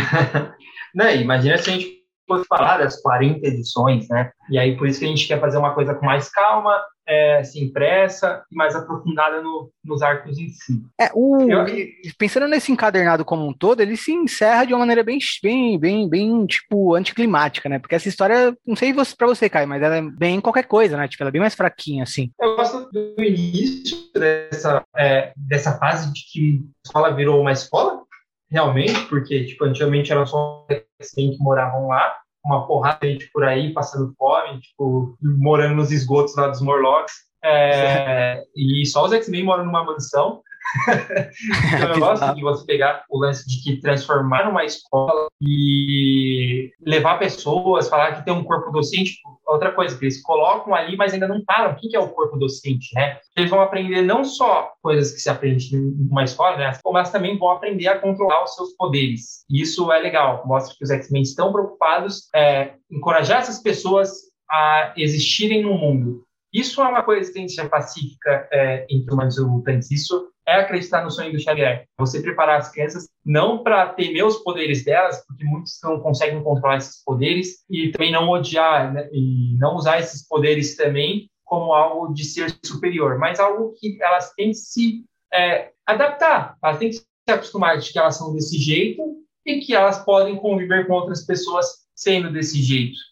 E nem por isso elas são melhores ou piores do que as outras pessoas, né? E principalmente elas aprenderem a controlar os poderes para não prejudicarem. Muitos desses mutantes vão ter poderes que são ofensivos, né? Que são é, algo que, que, que podem de repente explodir alguma coisa, destruir alguma coisa. E é uma forma também de você levar para um lugar seguro mutantes que a, a, sofreriam preconceito, com certeza, como o Bico, o, o Globe e outros mutantes, né? Sim, o Globo já aparece aqui de fundo, né? Depois ele vai aparecer já. mais vezes. E esse tipo de coisa trouxe também a, a abriu espaço para histórias de histórias parecidas com novos mutantes, né? Mas aí com um caráter de escola mais aprofundado mesmo e menos aventuresco de super-herói, né? Não parece só que eles estão treinando e, eles para serem super-heróis, né? Que é o caso do Academia X, né? É, o, no caso os mutantes eram uma equipe de super-heróis. A Academia X era uma coisa realmente eles estavam vivendo na escola. É uma coisa que não foi criada pelo Morrison, claro, foi criada pelo Brian Singer no filme, mas foi o Morrison que levou isso para as HQs. Então ninguém tinha tido a genial ideia de copiar uma coisa que realmente faz sentido é. que são nos filmes. É, e o. Acho que para além desse aspecto de escola, que é legal apontar, né? Que uh, sendo introduzida a cronologia X, outras coisas que são uh, mais aprofundadas aqui é o relacionamento da, do. O, como né, é mais aprofundado como estão o Ciclope e Jean, e isso dá espaço para Emma Frost se aproximar do Ciclope e para Jean Grey se aproximar do Wolverine. Uh, tem até um beijo entre o Wolverine e a Jean Grey nessa edição. E aqui o, o romance do Wolverine com a Jean Grey faz mais sentido também, porque a Jean Grey tá num momento conturbado no relacionamento dela, então faz mais sentido ela se aproximar do Wolverine, né? Pra mim, uh, assim, como um romance, porque ela já tem aqui no, no Wolverine um amigo também, né? Eu até fiquei um confuso, porque o maior tô vendo pra ver se era um beijo ou se era um abraço. Tipo, é. É, não dá pra entender, mas depois deu pra ver que realmente foi um beijo, mas foi uma coisa, tipo, meio que. É, eles se beijam e depois vê ela assim, se repara, o Wolverine fala que tipo, eles não combinariam, né? Sim. O desenhista era o Ethan Van Syver, e eu acho zoado ele aqui, porque, tipo, acho que a Marvel podia ter pegado alguém que, em estilo, se aproximasse mais do que o Quietly estava fazendo antes, né? Uh, acho que é um desenhista, tipo, não é um Salvador La Roca de desqualidade, mas não é, não é nada muito bom, não. Acho que os desenhos até me incomodam em muitas cenas. É, eu queria só comentar, por último, que você comentou que acha que não. É ela acaba caindo, mas eu acho que ela funciona assim como um prelúdio para você comprar a próxima edição. Por mais que a próxima edição não vai, não vai continuar a história do Xavier, né? Termina com o Xavier indo para o espaço. É, o Xavier não, né? Com a Cassandra Nova indo para o espaço Shiar. E eu acho que se você né? compra só esse encadernado ainda sem ter lido as outras histórias, você vai querer comprar o encadernado seguinte. Você Sim. não tem a hora disso acontecer. Só que o encadernado seguinte não tem essa. não é ainda o desenrolar dessa história, né? É, tem um gancho legal, né? Vai ser no Imperial desenvolvida essa história. E o encadernado seguinte é. E a, o arco seguinte é Geração Sem Germes. Mas acho que para finalizar o papo sobre essa edição em si, para depois a gente já fechar também, só mencionar que o Fera terminou com a namorada dele, né? É um relacionamento ela... que sempre foi muito. É, sempre foi muito conturbado, né? O, desde o X-Factor lá, eles começaram. Tipo, a Trish Tilby era a repórter sensacionalista aproveitando. Cara, mas eu acho legal que. Eu acho legal que ela termina com ele porque ele é, por conta da mutação secundária dele, né? Então, tipo, uh, isso mostra também como, como tá o preconceito também, porque ela, ela fala que ela para de sair com ela vai parar de sair com ele, porque as pessoas estão comentando o namoro dos dois, falando que ela tá, tipo, é como se ela estivesse namorando um animal, sabe? Como se ela estivesse fazendo sexo com um felino e, tipo, uh, acusando ela de ter um relacionamento bestial e tal, e por isso, ou seja, ela tá se valendo pela opinião das outras pessoas preconceituosas para terminar o namoro com ele, a gente vê o Fera sofrendo por conta disso e depois sendo espancado, né, pelo Bico, porque a Cassandra Nova controlou a mente do Bico e fez ele dar um pau no Fera com, com bastão. Eu não gosto do Fera, mas é, eu não aprovo isso.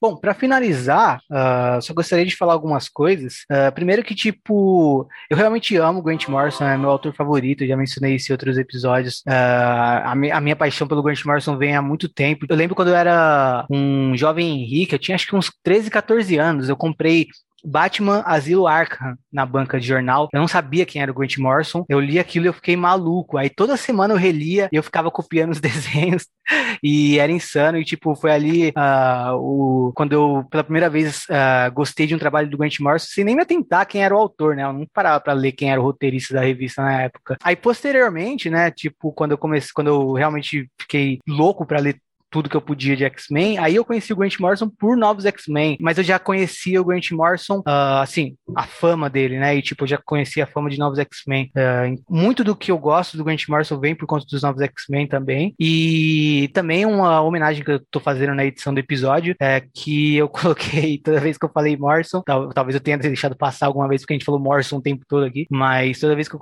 que eu falei Morrison, eu coloquei um sonzinho divino, que era algo que uh, um podcast que tipo uh, de podcast quadrinho foi o que mais me impactou durante toda a minha vida de leitor. E aí fica, tipo, isso como uma homenagem a eles, que é o Comic Pod sempre que eles falavam do Morrison, eles colocavam um sonzinho divino. E também muito do meu amor que eu sinto pelo Morrison uh, veio por conta da, da paixão que eles também tinham pelo Morrison e de como eles tratavam o Morrison como um deus lá. E depois eu indo atrás das coisas da DC do Morrison para ler por incentivo deles. E o Comic Pod acabou, né? Hoje em dia uh, não tem mais, uh, eles pararam e tudo mais, mas os episódios dele ainda estão no, no, Spotify, então se você não conhece, fica a dica de vocês correrem atrás, se vocês são fãs da DC e gostam de podcast, o Comic Pod é excelente. Uh, espero que todo mundo que escuta a gente conheça também, porque, tipo, foi um podcast muito importante para a podosfera de quadrinhos e é um site também, né? Espero que o site volte ao ar em breve, tá fora do ar nesse exato momento e, infelizmente, um dos criadores do Comic Pod morreu ano passado, né, que foi o Felipe Morcelli, uh, que também era um grande fã do Morrison e, tipo, fica também como homenagem a ele, uh, essa brincadeira que eu fiz na edição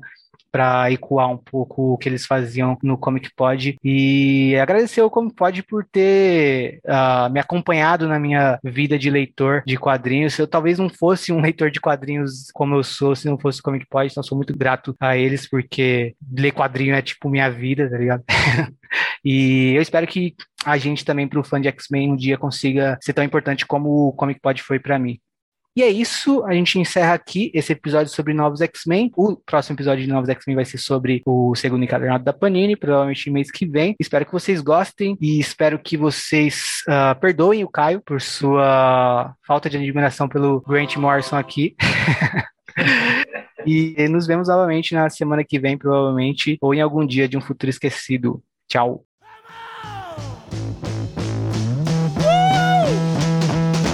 ROC, we running this rap shit. Memphis Bleak, we running this rap shit. B Mac, we running this rap shit. Freeway, we running this rap shit. Owen Sparks, we running this rap shit. Chris and Neat, we running this rap shit. Takeover, the break's over, nigga. God MC, me, Jehovah. Hey, little soldier, you ain't ready for war. ROC too strong for y'all. It's like bringing a knife to a gunfight, pin to a test, chest in line of fire with your thin ass vest. You bringing them boys to men, them boys pull win. This is grown man B.I. Get you rolled in the triage, biatch. Your reach ain't long enough, Dunny. Your peeps ain't strong enough, Fuck up. Rockefeller is the army, better yet the navy. Niggas will kidnap your baby, spit at your lady. We bring knife to fist fight, kill your drama. Kill you motherfucking ants with a sledgehammer. Don't let me do it to you, Dunny, cause I overdo it. So you won't confuse it with just rap music. ROC, we running this rap shit. M Easy, we running this rap shit. The Broad Street Bully, we running this rap shit. Get zipped up in plastic when it happens, that's it. Freak, wait, we running this rap shit. Owen Sparks, we running this rap shit. Chris and Nick, we running this rap shit. I don't care if you mob deep, I hold triggers to cruise. You little fuck, I got money stacks bigger than you. When I was pushing weight back in 88, you was a ballerina. I got the pictures, I seen you. Then you dropped shook one, switch your demeanor. Well, we don't believe you, you need more people. Rockefeller, students of the game, we passed the class cause nobody can read you dudes like we do. Don't let them gas you like Jigger is ass and won't clap you. Trust me on this one, I'll detach you. Mind from spirit, body from soul. They have to hold a mask, put your body in a hole. No, you're not on my level, get your breaks tweaked. I sold what your whole album sold in my first week.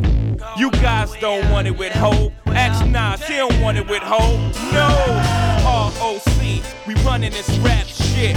B single, we running this rap shit.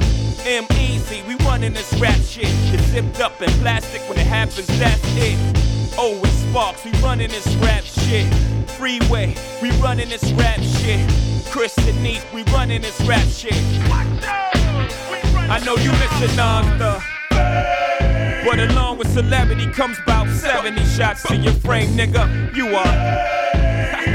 The fag model for Carcanine Esco ass. Went from nasty Nas to Esco's trash. Had a spark when you started, but now you're just garbage. Fell from top 10 to not mention at all. To your bodyguards, Uchi Wally's verse better than yours. Matter of fact, you had the worst flow on the whole fucking song, but I know the sun don't shine, the sun don't shine. That's why you're. Careers come to an end, it's only so long fake thugs can pretend. Nigga, you ain't live it, you witnessed it from your folks' pad. You scribbled in your notepad and created your life. I showed you your first tech on tour with Large Professor. Then I heard your album about your tech on the dresser. So yeah, I sampled your voice, you was using it wrong. You made it a hot line, I made it a hot song. And you ain't get a coin, nigga, you was getting fucked in. I know who I paid, God. Searchlight Publishing. Use your. You been in this 10, I've been in it 5. Smart enough, Nas. Four albums in 10 years, nigga. I could divide, that's one be, let's say two. Two of them shits was due. One was nah, the other was Illmatic. That's a one hot album every 10 year average, and that's so. Nigga, switch up your flow, your shit is garbage. But You trying to kick knowledge? Your niggas gonna learn to respect the king. Don't be the next get tested on that Summer Jam screen because you know who. Yeah, you know what, well, you know who. Yeah. Just keep that between me and you, nigga. ROC, we running this rap shit. M Easy, we running this rap shit. The Broad Street Bully, we running this rap shit. Get zipped up in plastic when it happens, that's it. Freak, wait, we running this rap shit. Owen Sparks, we running this rap shit. Chris and Neat, we running this rap shit. A wise man told me don't argue with fools. Cause people from a distance can't tell who is who. Stop with that childish shit, nigga, I'm grown. Please leave it alone, don't throw rocks at the throne.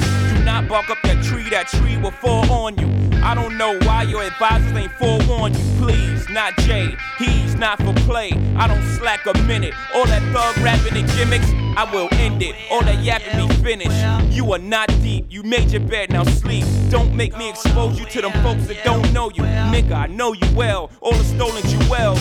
Twinkle told you, breaking my heart. You can't fuck with me, go play somewhere, I'm busy. And all you other cats throwing shots at Jigga, you only get half a bar. Fuck y'all niggas.